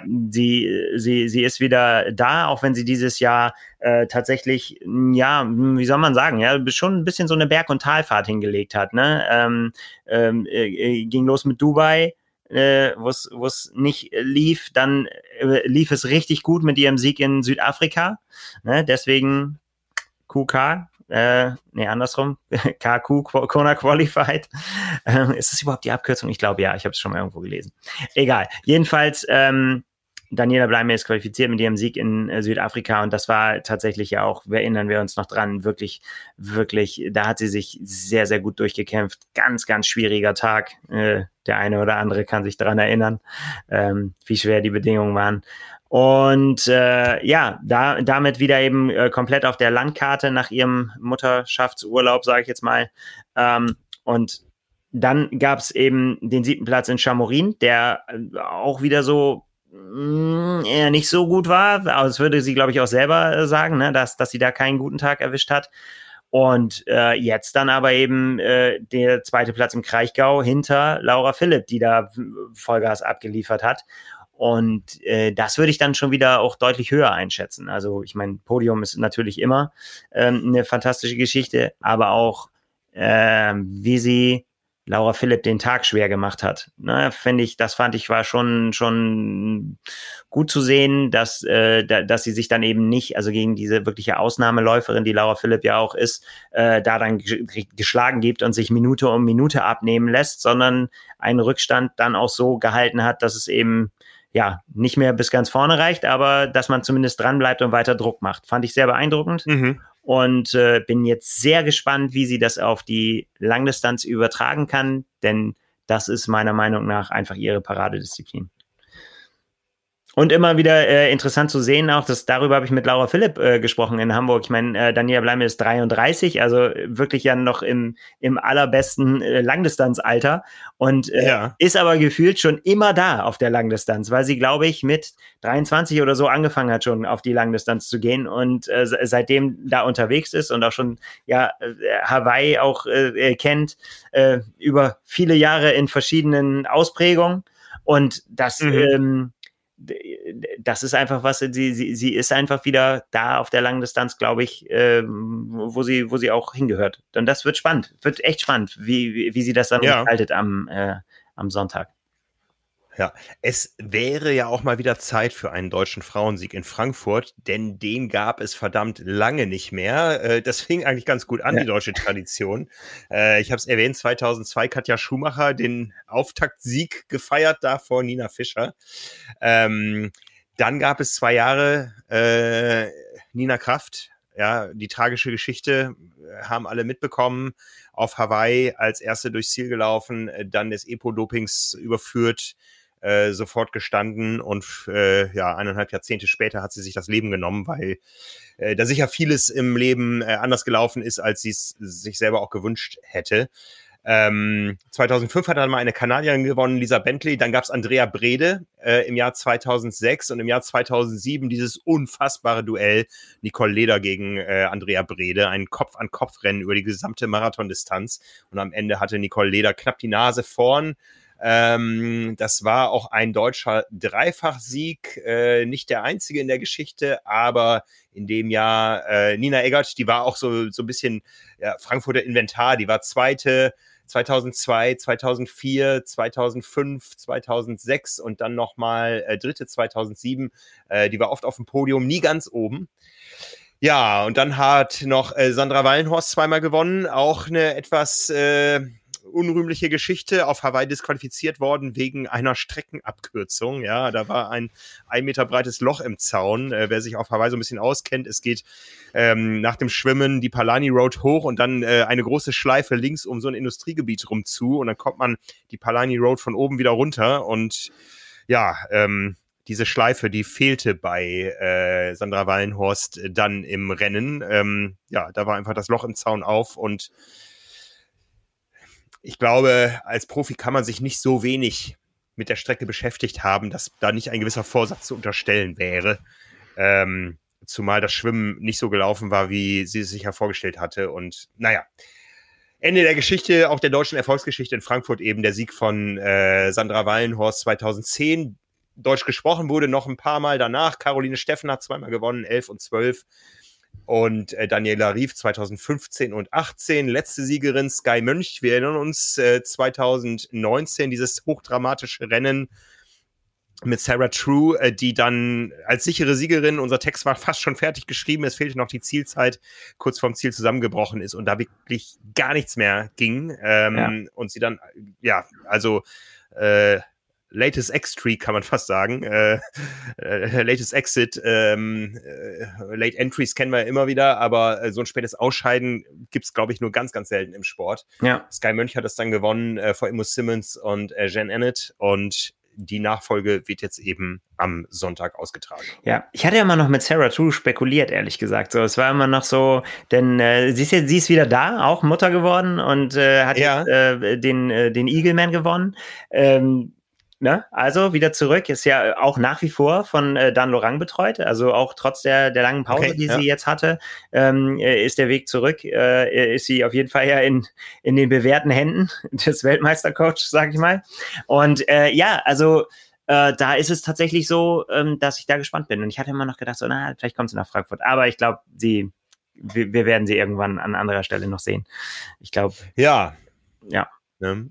Also es gibt nur vier Frauen, die das Rennen zweimal gewinnen konnten. Ja, äh, dreimal in Form einer Titelverteidigung durch Nina Kraft, Sandra Wallenhorst und Caroline Steffen. Und zwischen den beiden Siegen von Daniela Rief lagen dann äh, drei Jahre. Äh, bei den Männern sieht das ein bisschen anders aus. Da gab es auch zwei äh, hochprominente Dreifachsieger. Und zwar heißen die Kiel und Frodeno. In diesem Jahr nicht dort am Start, aber eine große deutsche Erfolgsgeschichte. Lothar Leder hat die Premiere gewonnen äh, 2002, dann kamen die beiden Siege von Stefan Holzner, Norman Stadler, Timo Bracht. Nee, Timo Bracht hat auch zweimal gewonnen sogar. Andreas Rehlert, Faris Al-Sultan. Kienle zum ersten, Frodeno, Kienle zum zweiten, zum dritten und dann noch zweimal Frodeno, 30. Juni 2019 der letzte deutsche Sieg auf dem Römerberg. Patrick Nilsson hat im Jahr 21 gewonnen und jetzt sind wir gespannt, was am Sonntag passieren wird. Und Kienle ist, glaube ich, immer, das müsst ihr mir vielleicht auch sagen, glaube ich, immer, wenn Frodeno gewonnen hat, war Kienle Zweiter, oder? Immer wenn Frodeno gewonnen hat. Nein, ähm, Frodeno hat gewonnen vor Kienle und Böcherer im Jahr 2015. Frodeno hat gewonnen vor Patrick Nilsson und Patrick Lange 2018. Ah, okay. Und 19 war es dann wieder so. Also das war aber 2018 hat Kienle in Rot gewonnen. Also oder? Ich ja. glaube ja. ja, genau so. Ja, ich erinnere mich nur, äh, ich, ja, ich erinnere mich an die ein oder andere Pressekonferenz, wo, wo dann ein äh, Sebastian Kienle sagt so, ja, was soll ich halt machen, sagt er. Der sitzt halt, der sitzt halt neben, der sitzt halt neben mir, der Typ. Wenn der halt antritt, dann gewinnt der, da kann ich halt nur noch Zweiter werden. Ja, ist halt so. ja. 19 gab es einen deutschen Dreifachsieg sogar. Frodeno, Kienle, Löschke. Ja, alles Namen, die heute schon gefallen sind. Ähm, Ja, also ein Rennen mit guter deutscher Tradition und es ist ja immer ein Battle der großen Veranstalter ähm, um die besten deutschen Athleten. Da geht es auch um viel Geld. Ähm, ist auch in diesem Interview in der Frankfurter Rundschau nachzulesen, über was für Antrittsgagen man da so ungefähr redet. Ähm, ja, äh, dieses Jahr eben ganz klar Vorteil Rot. Ja, aber bevor wir dazu kommen, vielleicht noch ganz kurz noch auch noch, um, um den einen oder anderen Namen noch zu nennen, also äh, wo es dann eben auch interessant wird Richtung äh, Kona-Qualifikation. Daniela Bleimel ist bereits qualifiziert.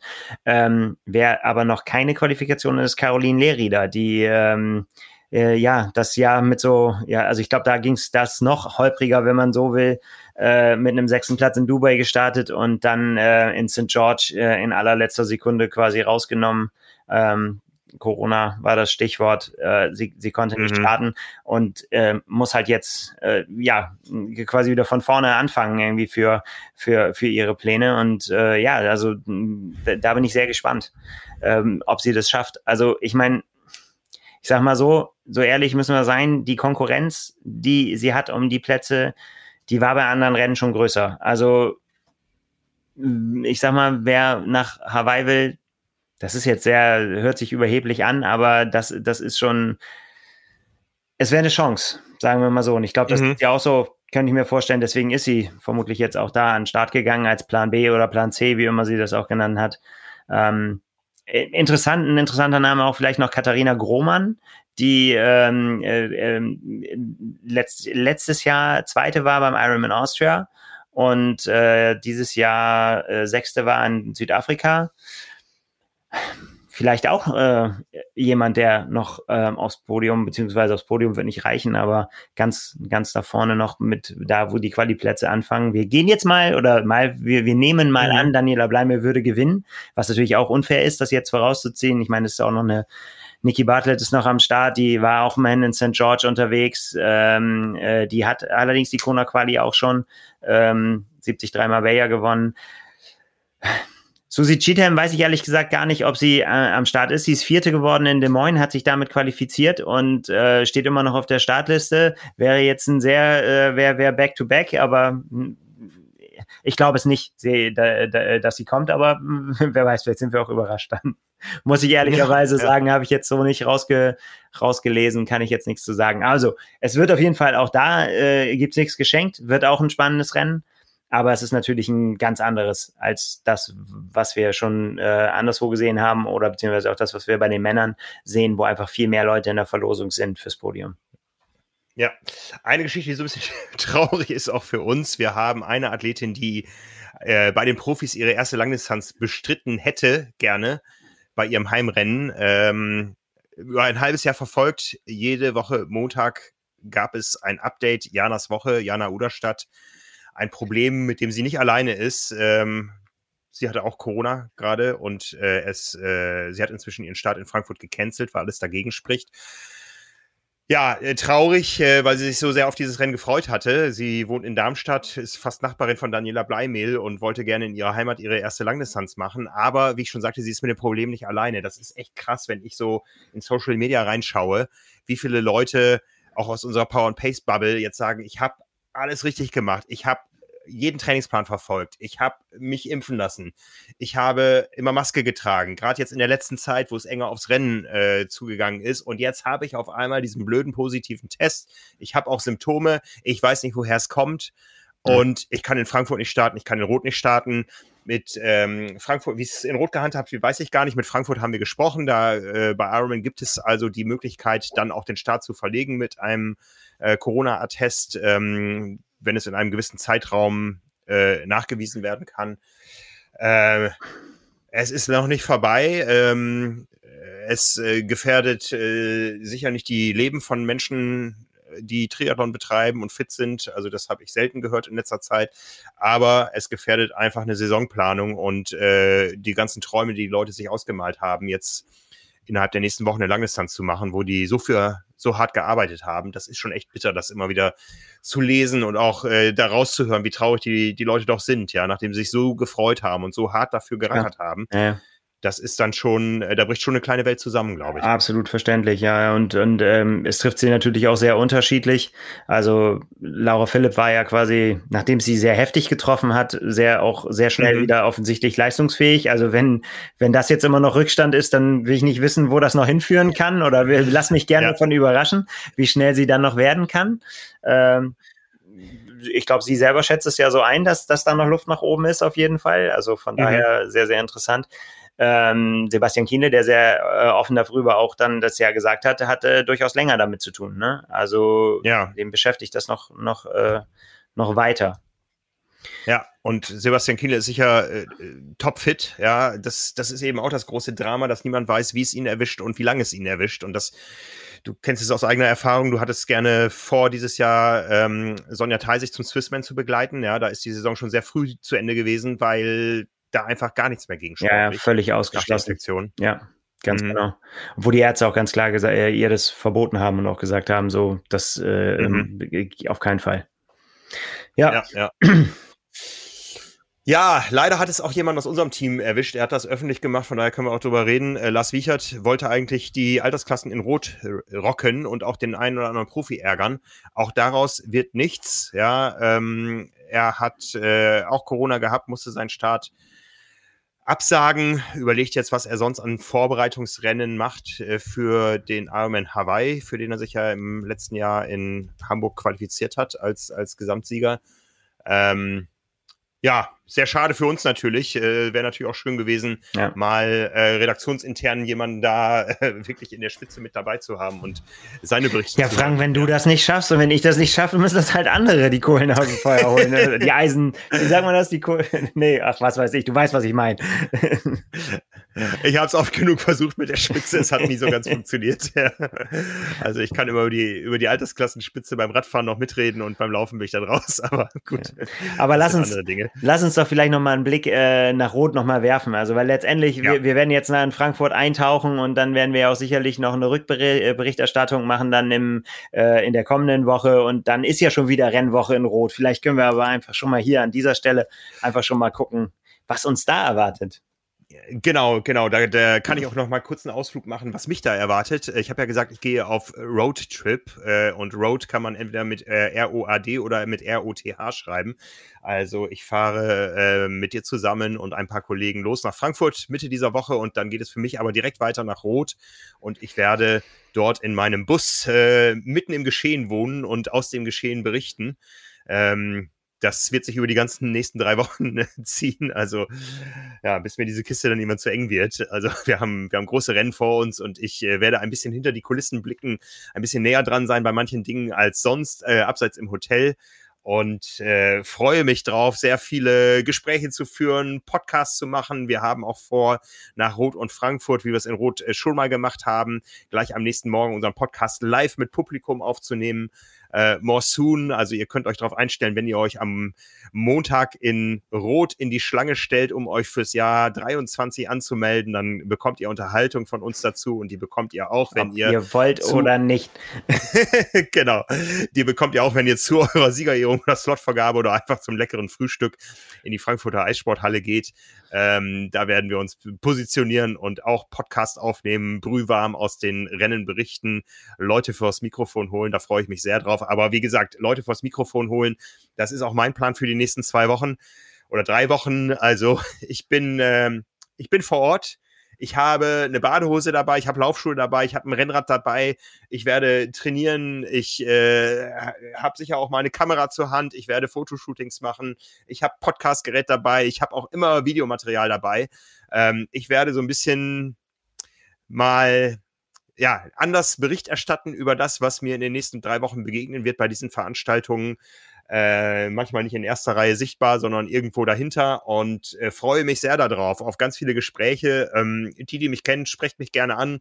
Wenn ihr eine Geschichte zu erzählen habt, äh, mailt mich an, ja, wechsel at tri-mac.de. Ähm, wenn ihr Lust habt, irgendwo mal äh, durch den Landkreis Rot zu radeln, ich bin da Ich freue mich auf ganz viele tolle Begegnungen und äh, tolle Geschichten und ein tiefes Eintauchen in diesen Triathlon-Sommer in Deutschland. Das Ganze nennt sich äh, Wechselzone. Das ist nun mal mein Nachname. Ähm, der, den hatte ich schon, bevor ich mit Triathlon Kontakt hatte. Äh, Wechselzone oder das Kürzel WXZ unter dem firmiere ich da. Das Ganze gibt es auf unserem YouTube-Kanal Triathlon Insider und das geht dann eben jetzt die nächsten Tage los. Und ja, äh, ich bin mal gespannt, wohin mich diese Reise führen wird. Wahrscheinlich an äh, den einen oder anderen Ort mit sehr viel Geschichte. genau, aber auf jeden Fall auch nach Rot und damit sind wir in Rot. Ja, äh, das war ja dieses Jahr schon ne, wie soll man sagen, also die Verkündung der, der ersten Namen, da, das war schon, schon ein Knall, kann man schon sagen, oder? Also ich genau, glaub, genau. So, so die, wie. Die Rota, ja, sag, sag du? Ja. ja. Die, die, Rota sagen ja, das ist das 20. Jubiläum. Also man hat irgendwie so das Gefühl, ähm, wir haben ja über diesen Bruch im Jahr 2002 gesprochen. Für Rot war das ein richtiger Bruch. Die tun manchmal so, als wenn es keine Vorgeschichte gab. Ja, also für die ist es 20 Jahre Challenge. Ähm, wir sagen die Challenge, die sagen der Challenge. 20 äh, Jahre ist das Rennen in deren Augen alt. Äh, die ersten Sieger, auch da haben wir sie wieder. Nina Kraft hat gewonnen im Jahr 2002 vor Erika Schummer aus Ungarn und Nicole Leder, also alles bekannte Namen. Auf Platz 5 Ute Mückel, äh, mit der bin ich in Rot auch schon mal durchs Ziel gelaufen, 1996 bei meinem ersten Start. Auf Platz 8 Sonja Heubach. Klingelt's bei dir? Das ist die heutige ja, Sonja Theise. Ja, ja, ja, ja, na genau, wollte ich gerade sagen. Ja, ja. genau, und da gucken wir auch in das äh, Männerergebnis des Jahres 2002. Auch da ein Name, der uns schon begegnet ist. Lothar Leder hat nämlich das Double gemacht damals. Der hat erst in Rot gewonnen und dann in Frankfurt. Äh, in Rot damals vor Cam Brown, dem nimmermüden Neuseeländer. Den ja, gibt es immer noch. Der ewige. Den gibt es auch wieder. Ja. ja. Äh, dritter Platz Thomas Hellriegel. Vierter Platz Andreas Niedrig, der wahrscheinlich Wahrscheinlich war das so sein fünftes Abschiedsrennen. Äh, inzwischen ist er beim 35. Andreas, ich weiß, äh, du hörst uns, wir mögen uns und du verzeihst mir diesen Scherz. Ja, ich habe äh, die Woche eifrig mit ihm telefoniert. Der hat sich nämlich gemeldet. Äh, Frank, ich habe meinen Slot für Hawaii. Was soll ich machen? Ist das wirklich so, dass an zwei Tagen gestartet wird? Kannst du mir sagen, an welchem Tag ich dran wäre und so? Also Andreas Niedrig ist einfach ein so großes Geschenk für unsere Triathlon-Welt.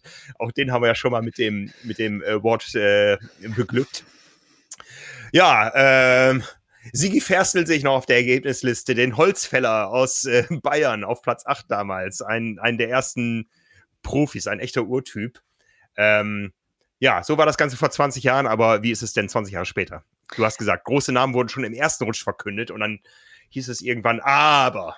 Ja, ja, also ist tatsächlich so, den Rotern ist es tatsächlich gelungen nach dem äh, letzten Jahr, wo, wo, ne, wo, wo dieses oft zitierte, entweder kommen alle oder keiner äh, nach Rot, nach, mhm. nachdem die Saison ja so komplett über den Haufen geworfen wurde und es dann doch irgendwie noch möglich wurde, dieses Rennen zu machen, äh, da wir da schon großen Sport gesehen haben mit äh, Anna Haug und Patrick Lange als Sieger, ähm, ist es tatsächlich dieses Jahr einfach aufgrund der, ich glaube tatsächlich, ich glaube, so weit kann man sich aus dem Fenster lehnen, aus der besonderen anderen Situationen, dass eben viele schon qualifiziert sind und äh, mit St. George und mit Hawaii und mit der ganzen Situation dazwischen einfach ja, sagen wir mal heute, das sind wir wirklich ehrlich, auch vor allen Dingen bei den Männern, auch wenn bei den äh, äh, Profi-Damen oder Frauen, äh, Damen ist ja immer so ein bisschen, äh, bei den Profi-Frauen auch äh, ja äh, die Podiumskandidaten von letzten Jahr dabei sind und vor allen Dingen auch Anne Haug, äh, die von der, der ich sehr gespannt bin. Aber wir fangen wieder mit den Männern an, weil es einfach zeitlich so in der Abfolge passiert.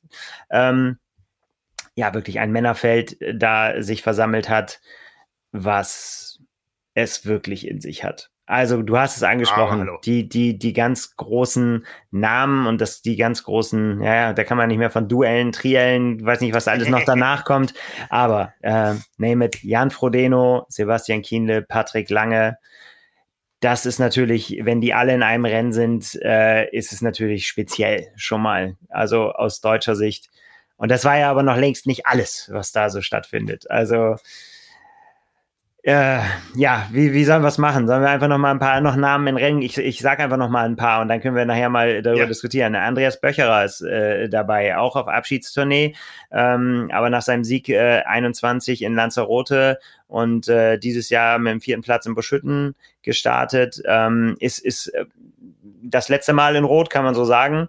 Ähm, sehr, sehr, sehr spannend finde ich, wo er sich dann da so einsortiert. Es ist ja häufig einer, der irgendwie so in der zweiten Reihe dann erstmal auftaucht und dann aber trotzdem äh, Richtung Podium sich platziert. Maurice Clavel ist dabei, der ähm, auch nach der Covid-Erkrankung, wie hat das gesagt, eigentlich im Prinzip wie Neustart angefangen hat, der ja mit seinem Sieg in Südafrika für schwer für Furore gesorgt hat. Ähm, wir werden Magnus Ditlev sehen, super spannender Athlet.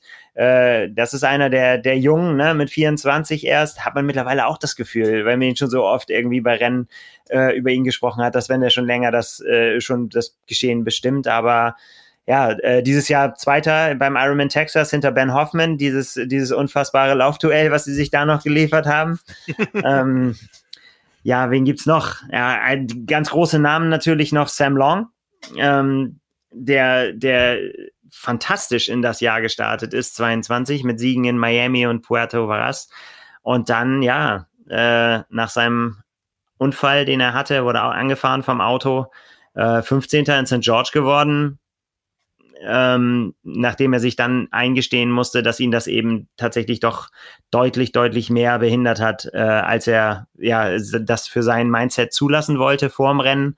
Ähm, der aber jetzt ja, mega heiß ist, ne? Und am Wochenende jetzt hier seine Europatournee. Wer ihm folgt auf Instagram, er ist begeistert von Europa über das gute Essen, was er jetzt an Weichsee genießt und äh, trainiert da fleißig und äh, ist, ist jetzt schon total geflasht vom, vom Kurs, den er da erwartet. Und ja, das wird der Aufgalopp, ne? Um zum, zum, zum Akklimatisieren will er äh, die Challenge äh, Weichsee gewinnen und dann äh, in Rot sich mit den Besten messen. Und ein Name, den ich mir noch rausgeschrieben habe, ist äh, Kyle Smith den wir äh, in, in so als äh, ja als Dark Horse war, dann schon irgendwann nicht mehr, weil alle auf einmal äh, ihn ausgerufen haben als Mitfavoriten.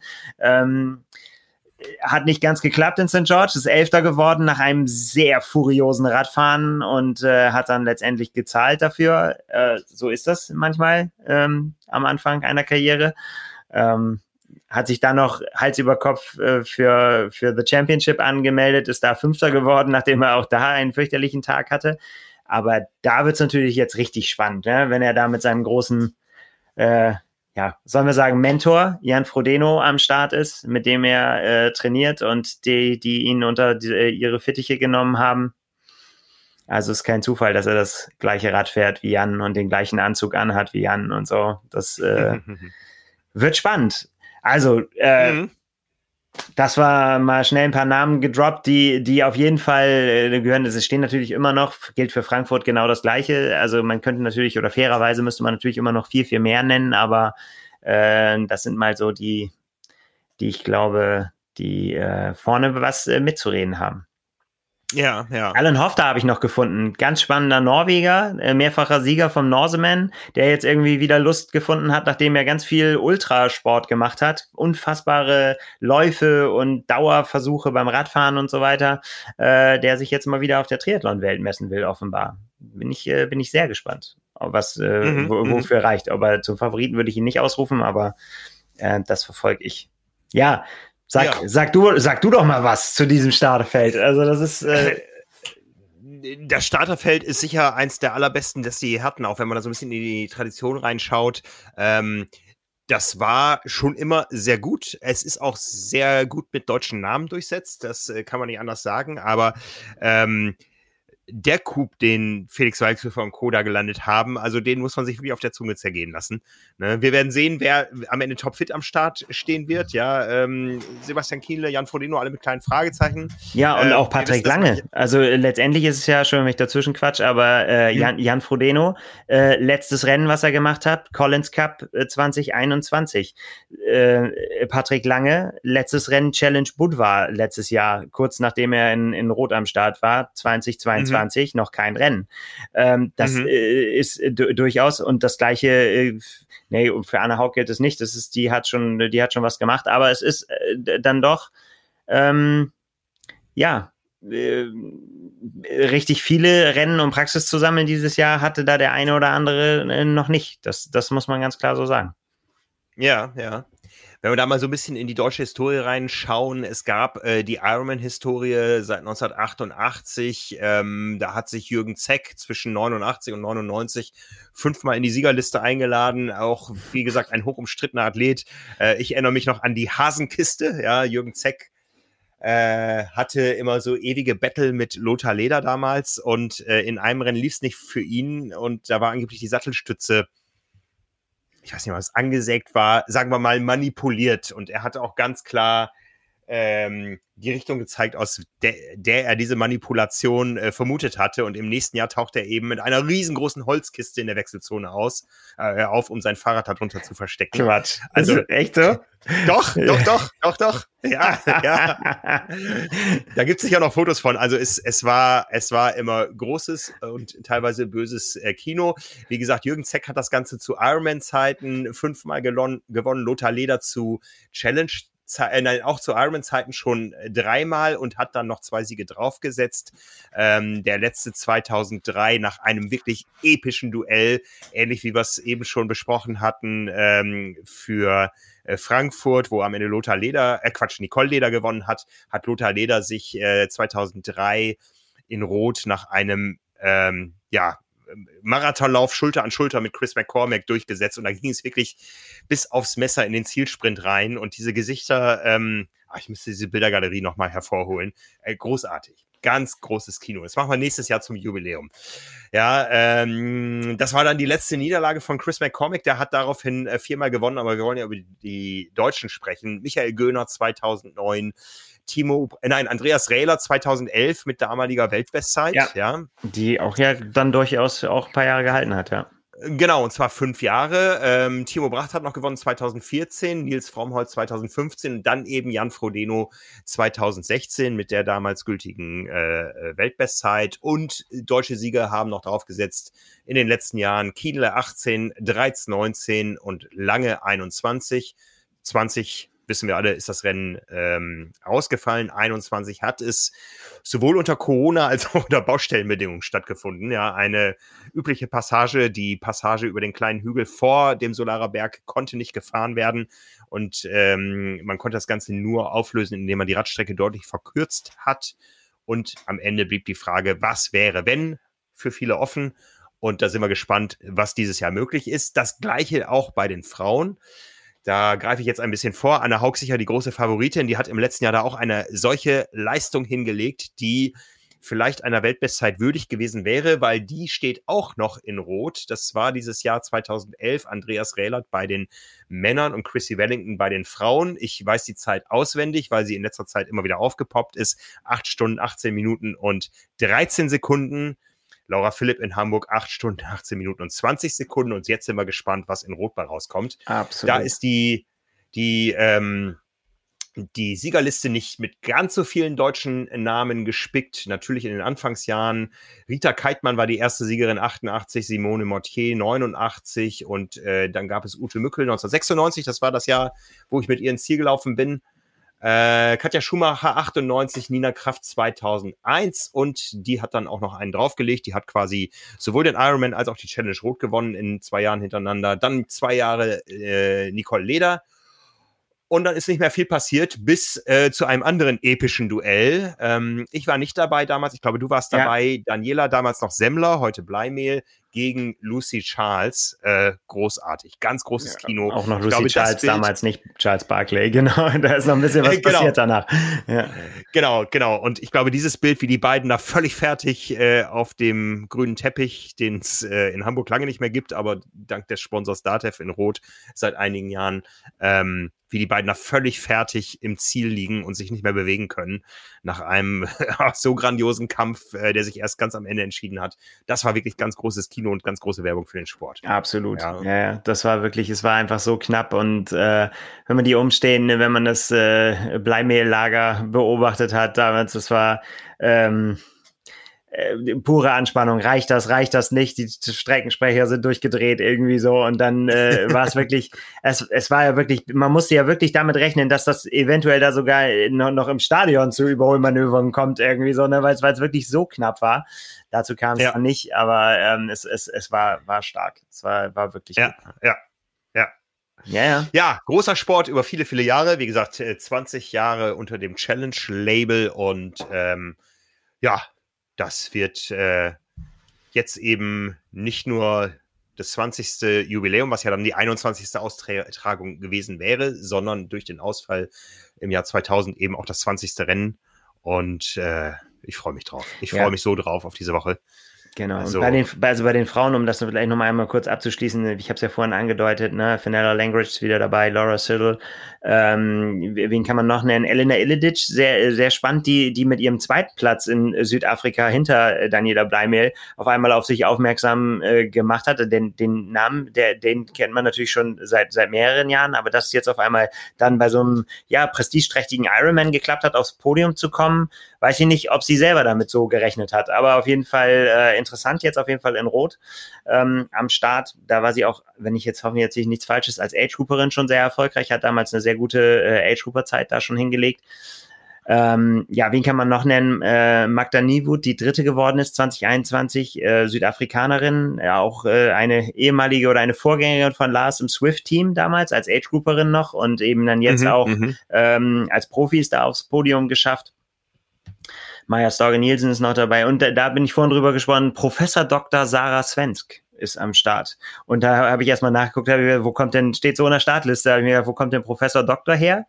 Ähm, sie ist äh, äh, Teil, Ärztin in Teilzeit. Sie ist sowohl, arbeitet sowohl als Ärztin als auch als Triathlon-Profi. Fand ich stark. Der, Pro Steht da Professor Doktor oder PD? Da steht Professor Doktor. vielleicht haben sie es auch aufgelöst, also vielleicht ist ja, aber es steht so in der, in der Startliste. Okay.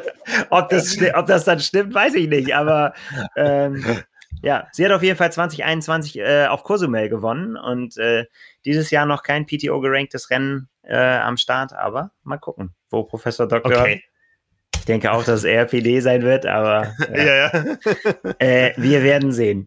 Ja, und ich glaube, von ja. diesen, an, angesichts dieser Namen, ich glaube, das ist nicht, ähm, nicht gemein, wenn man das sagt, dass äh, Anne Haug da so klar die Favoritin ist, dass wir ja, und äh, seien wir mal so gemein, da können wir gleich nochmal vielleicht mal ganz kurz darüber reden, äh, wie Jan Frodeno es damals gemacht hat, aber schon auch auf die Weltbestzeit gucken können bei Anna Haug. Ich weiß nicht, ob sie in der Lage dazu ist, gerade technik, trainingstechnisch. Das äh, wird ihr erstes Rennen nach dem dritten Platz in St. George sein, ähm, wo sie selbst gesagt hat, dass es ein sehr, sehr hartes Rennen für sie war aufgrund des Radfahrens äh, wie wir es in Anführungsstrichen ja gewohnt sind, äh, hat sie da ihre Laufleistung gebracht auf der Strecke, aber das hat halt nicht mehr für ganz vorne gereicht. Aber lauftechnisch ist sie eine, äh, ja, eine Marke. Und ich bin sehr gespannt, für was es auf dieser sehr schnellen Strecke in Rot dann reicht über die ganze Distanz ja, ich sag mal, äh, Laura Philipp hat vorgelegt und das wird äh, auch eine Anne Haug registriert haben. Und es geht ja auch irgendwo so ein bisschen um Favoritenrollen für die Rennen, die noch kommen werden nach diesem großartigen Sommer. Und äh, wenn, ich erinnere mich an Anne Haug im letzten Jahr. Ähm, langsam laufen ist keine Option. Ich wollte gerade sagen, Ne? Ich, also, äh, da muss ich dir, glaube ich, widersprechen. Ich glaube, also, so wie ich Anne Haug kennengelernt habe, äh, ist sie diejenige, die das am weitesten von sich wegweisen würde, dass sie irgendwie auf irgendwas guckt und dann sagen würde, die macht das Rennen so oder so, so schnell es geht. Ganz egal, wer wo an irgendeinem anderen Ende der Welt irgendeine Zeit gemacht hat. Das äh, ja, spielt für ja, die doch, keine ja. Rolle. Und auch nicht, wer da mit ihr im Rennen ist. Also Anne Haug macht Vollgas. Das, da wird, so weit würde ich mich äh, aus dem Fenster lehnen. Ja, doch, da, da bin ich bei dir. Da ja. bin ich bei dir nach der Erläuterung. Äh, ja, und ähm, wir werden sehen, wofür Vollgas gut ist. Ja, ja eben, also, genau. Ne, das wird ähm, sehr, sehr spannend. Wir wissen, dass die Strecke schnell ist. Also ich meine, das ist eine mhm. Strecke, wo mit, mit Ansage Weltbestzeit, äh, Weltbest, eine Weltbestzeit aufgestellt wurde, damals von Jan Frodeno, bei, an einem Tag, an dem noch lange nicht alles glatt gelaufen ist für ihn damals. Ähm, aber es ist halt auch jetzt 2022 und nicht mehr 2016. Mal schauen, ja. wofür ja. das. Aber es gibt ja auch noch andere, die da äh, am Start sind. Und ich bin zum Beispiel super, super gespannt auf Patrick Lange. Ob, ähm, also ist ja auch kein Geheimnis, also vor St. George hätte ich gesagt, er ist auf jeden Fall einer, einer der in St. George richtig für Alarm sorgen kann. Jetzt wird's wirklich, mhm. wirklich spannend. Wie hat er die Zeit genutzt, im Prinzip, die ihm mhm. jetzt zur, zur Verfügung stand, um erst gesund zu werden und sich dann wieder in Topform zu bringen? Ähm, mhm. Wie, wie äh, ist der Stand quasi auf dem Weg nach Hawaii? Wie wichtig ist ihm das Aufeinandertreffen jetzt da? Das gleiche könnte man über Jan Frodeno sagen, der in der Höhe sich aufhält in Andorra und äh, runtergegangen ist nach Girona, um quasi nochmal seine Achillessehne checken zu lassen und ähm, da mit einem guten Gefühl rausgegangen ist. So hat er es auf Instagram zumindest verkündet. Aber auch da wird man sehen, ne? Renn, Rennform vielleicht. also es ist einfach lange her, ne? Weil wer, wer, wer weiß ja. denn, was für eine Form er da anreißt. Ähm, für, für, über Sam Long bekommen wir einen kleinen Vorgeschmack am Wochenende, glaube ich aber auch nicht mehr, weil er da wirklich mit äh, auch es mit arger Konkurrenz auf der 73-Distanz zu tun bekommt. Ähm, ich könnte mir aber vorstellen, und so hat es ja auch schon damals in St. George quasi rausklingen äh, lassen, dass für ihn jetzt halt da rot das Ding ist und äh, das jetzt tatsächlich aufgelobt ist. Und dann mhm. werden wir mal schauen. Sebastian Kienle, mhm. immer große Frage. Was machen die Dänen nach? Es sind so viele Geschichten, die man da erzählen könnte. Ihr könnt sie alle erzählen. Ich gucke mir sie alle an. Ja, ja, ja, ja. Also wie gesagt, äh, es wird nicht langweilig auf all unseren Kanälen in den nächsten Wochen. Ähm, das wird äh, ja eine ne schöne Geschichte, diese, dieser Triathlon-Sommer in Deutschland. Ja, wie gesagt, er ist für uns ja nicht vorbei nach Rot. Ähm, nach Rot geht es ja weiter. Das nächste ganz große Rennen ist dann der Hallig Triathlon. Ganz genau. Ähm, ich, äh, ich, na, nein, wir können noch nicht viel zum Starterfeld sagen. Also die meisten hören mit Zen auf. Ja, ähm, bisher, bisher warst du einer der Athleten mit der weitesten Anreise. Ähm, vielleicht ändern sich da noch ein paar Dinge. Ja, also wir, äh, wir werden berichten. Ja, ich, wir haben schon drüber gesprochen über das Rennen.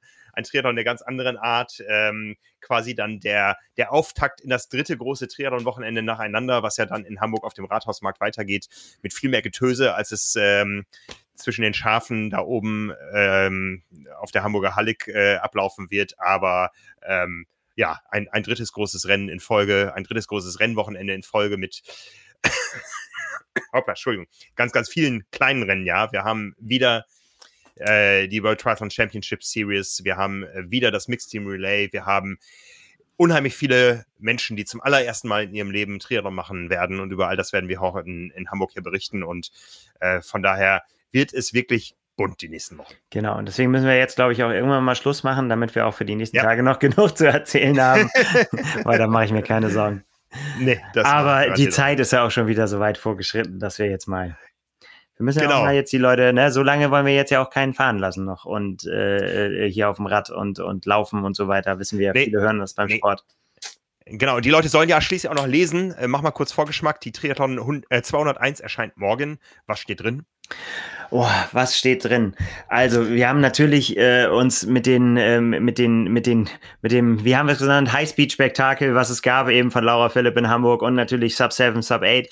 Der, die Einordnung, also nicht nur der Rückblick, sondern auch, was hat das für einen sportlichen Wert und äh, auch äh, im Hinblick auf die Zukunft, super spannende Geschichte. Dann haben wir ja schon so ein bisschen gespoilert, ähm, wie tickt der Weltmeister? Blue. Genau, äh, Christian Blumenfeld, ein Porträt äh, sehr spannend, einfach mal, wie, wie, äh, wo, wo hat diese Reise, die wir jetzt ja alle beobachten, wo hat die überhaupt angefangen, wo kam der her und äh, wo will er hin? Auch ein sehr, sehr, sehr spannendes Thema. Ja, also ein, ein ganz, ganz bunter Strauß, der sich eben mit Rennen äh, beschäftigt, natürlich mit unserer, unserer eigenen ähm, ja, mit, mit unserer Kategorie, sage ich mal, auch, ähm, was A-Trooper angeht. Ach, ab, ab morgen erhältlich, unbedingt kaufen. Es lohnt sich. Genau, ab diesem Mittwoch. Überall im Handel oder unter trimark.de slash T201. Da findet ihr auch auf unserer Website den nächstgelegenen Kiosk.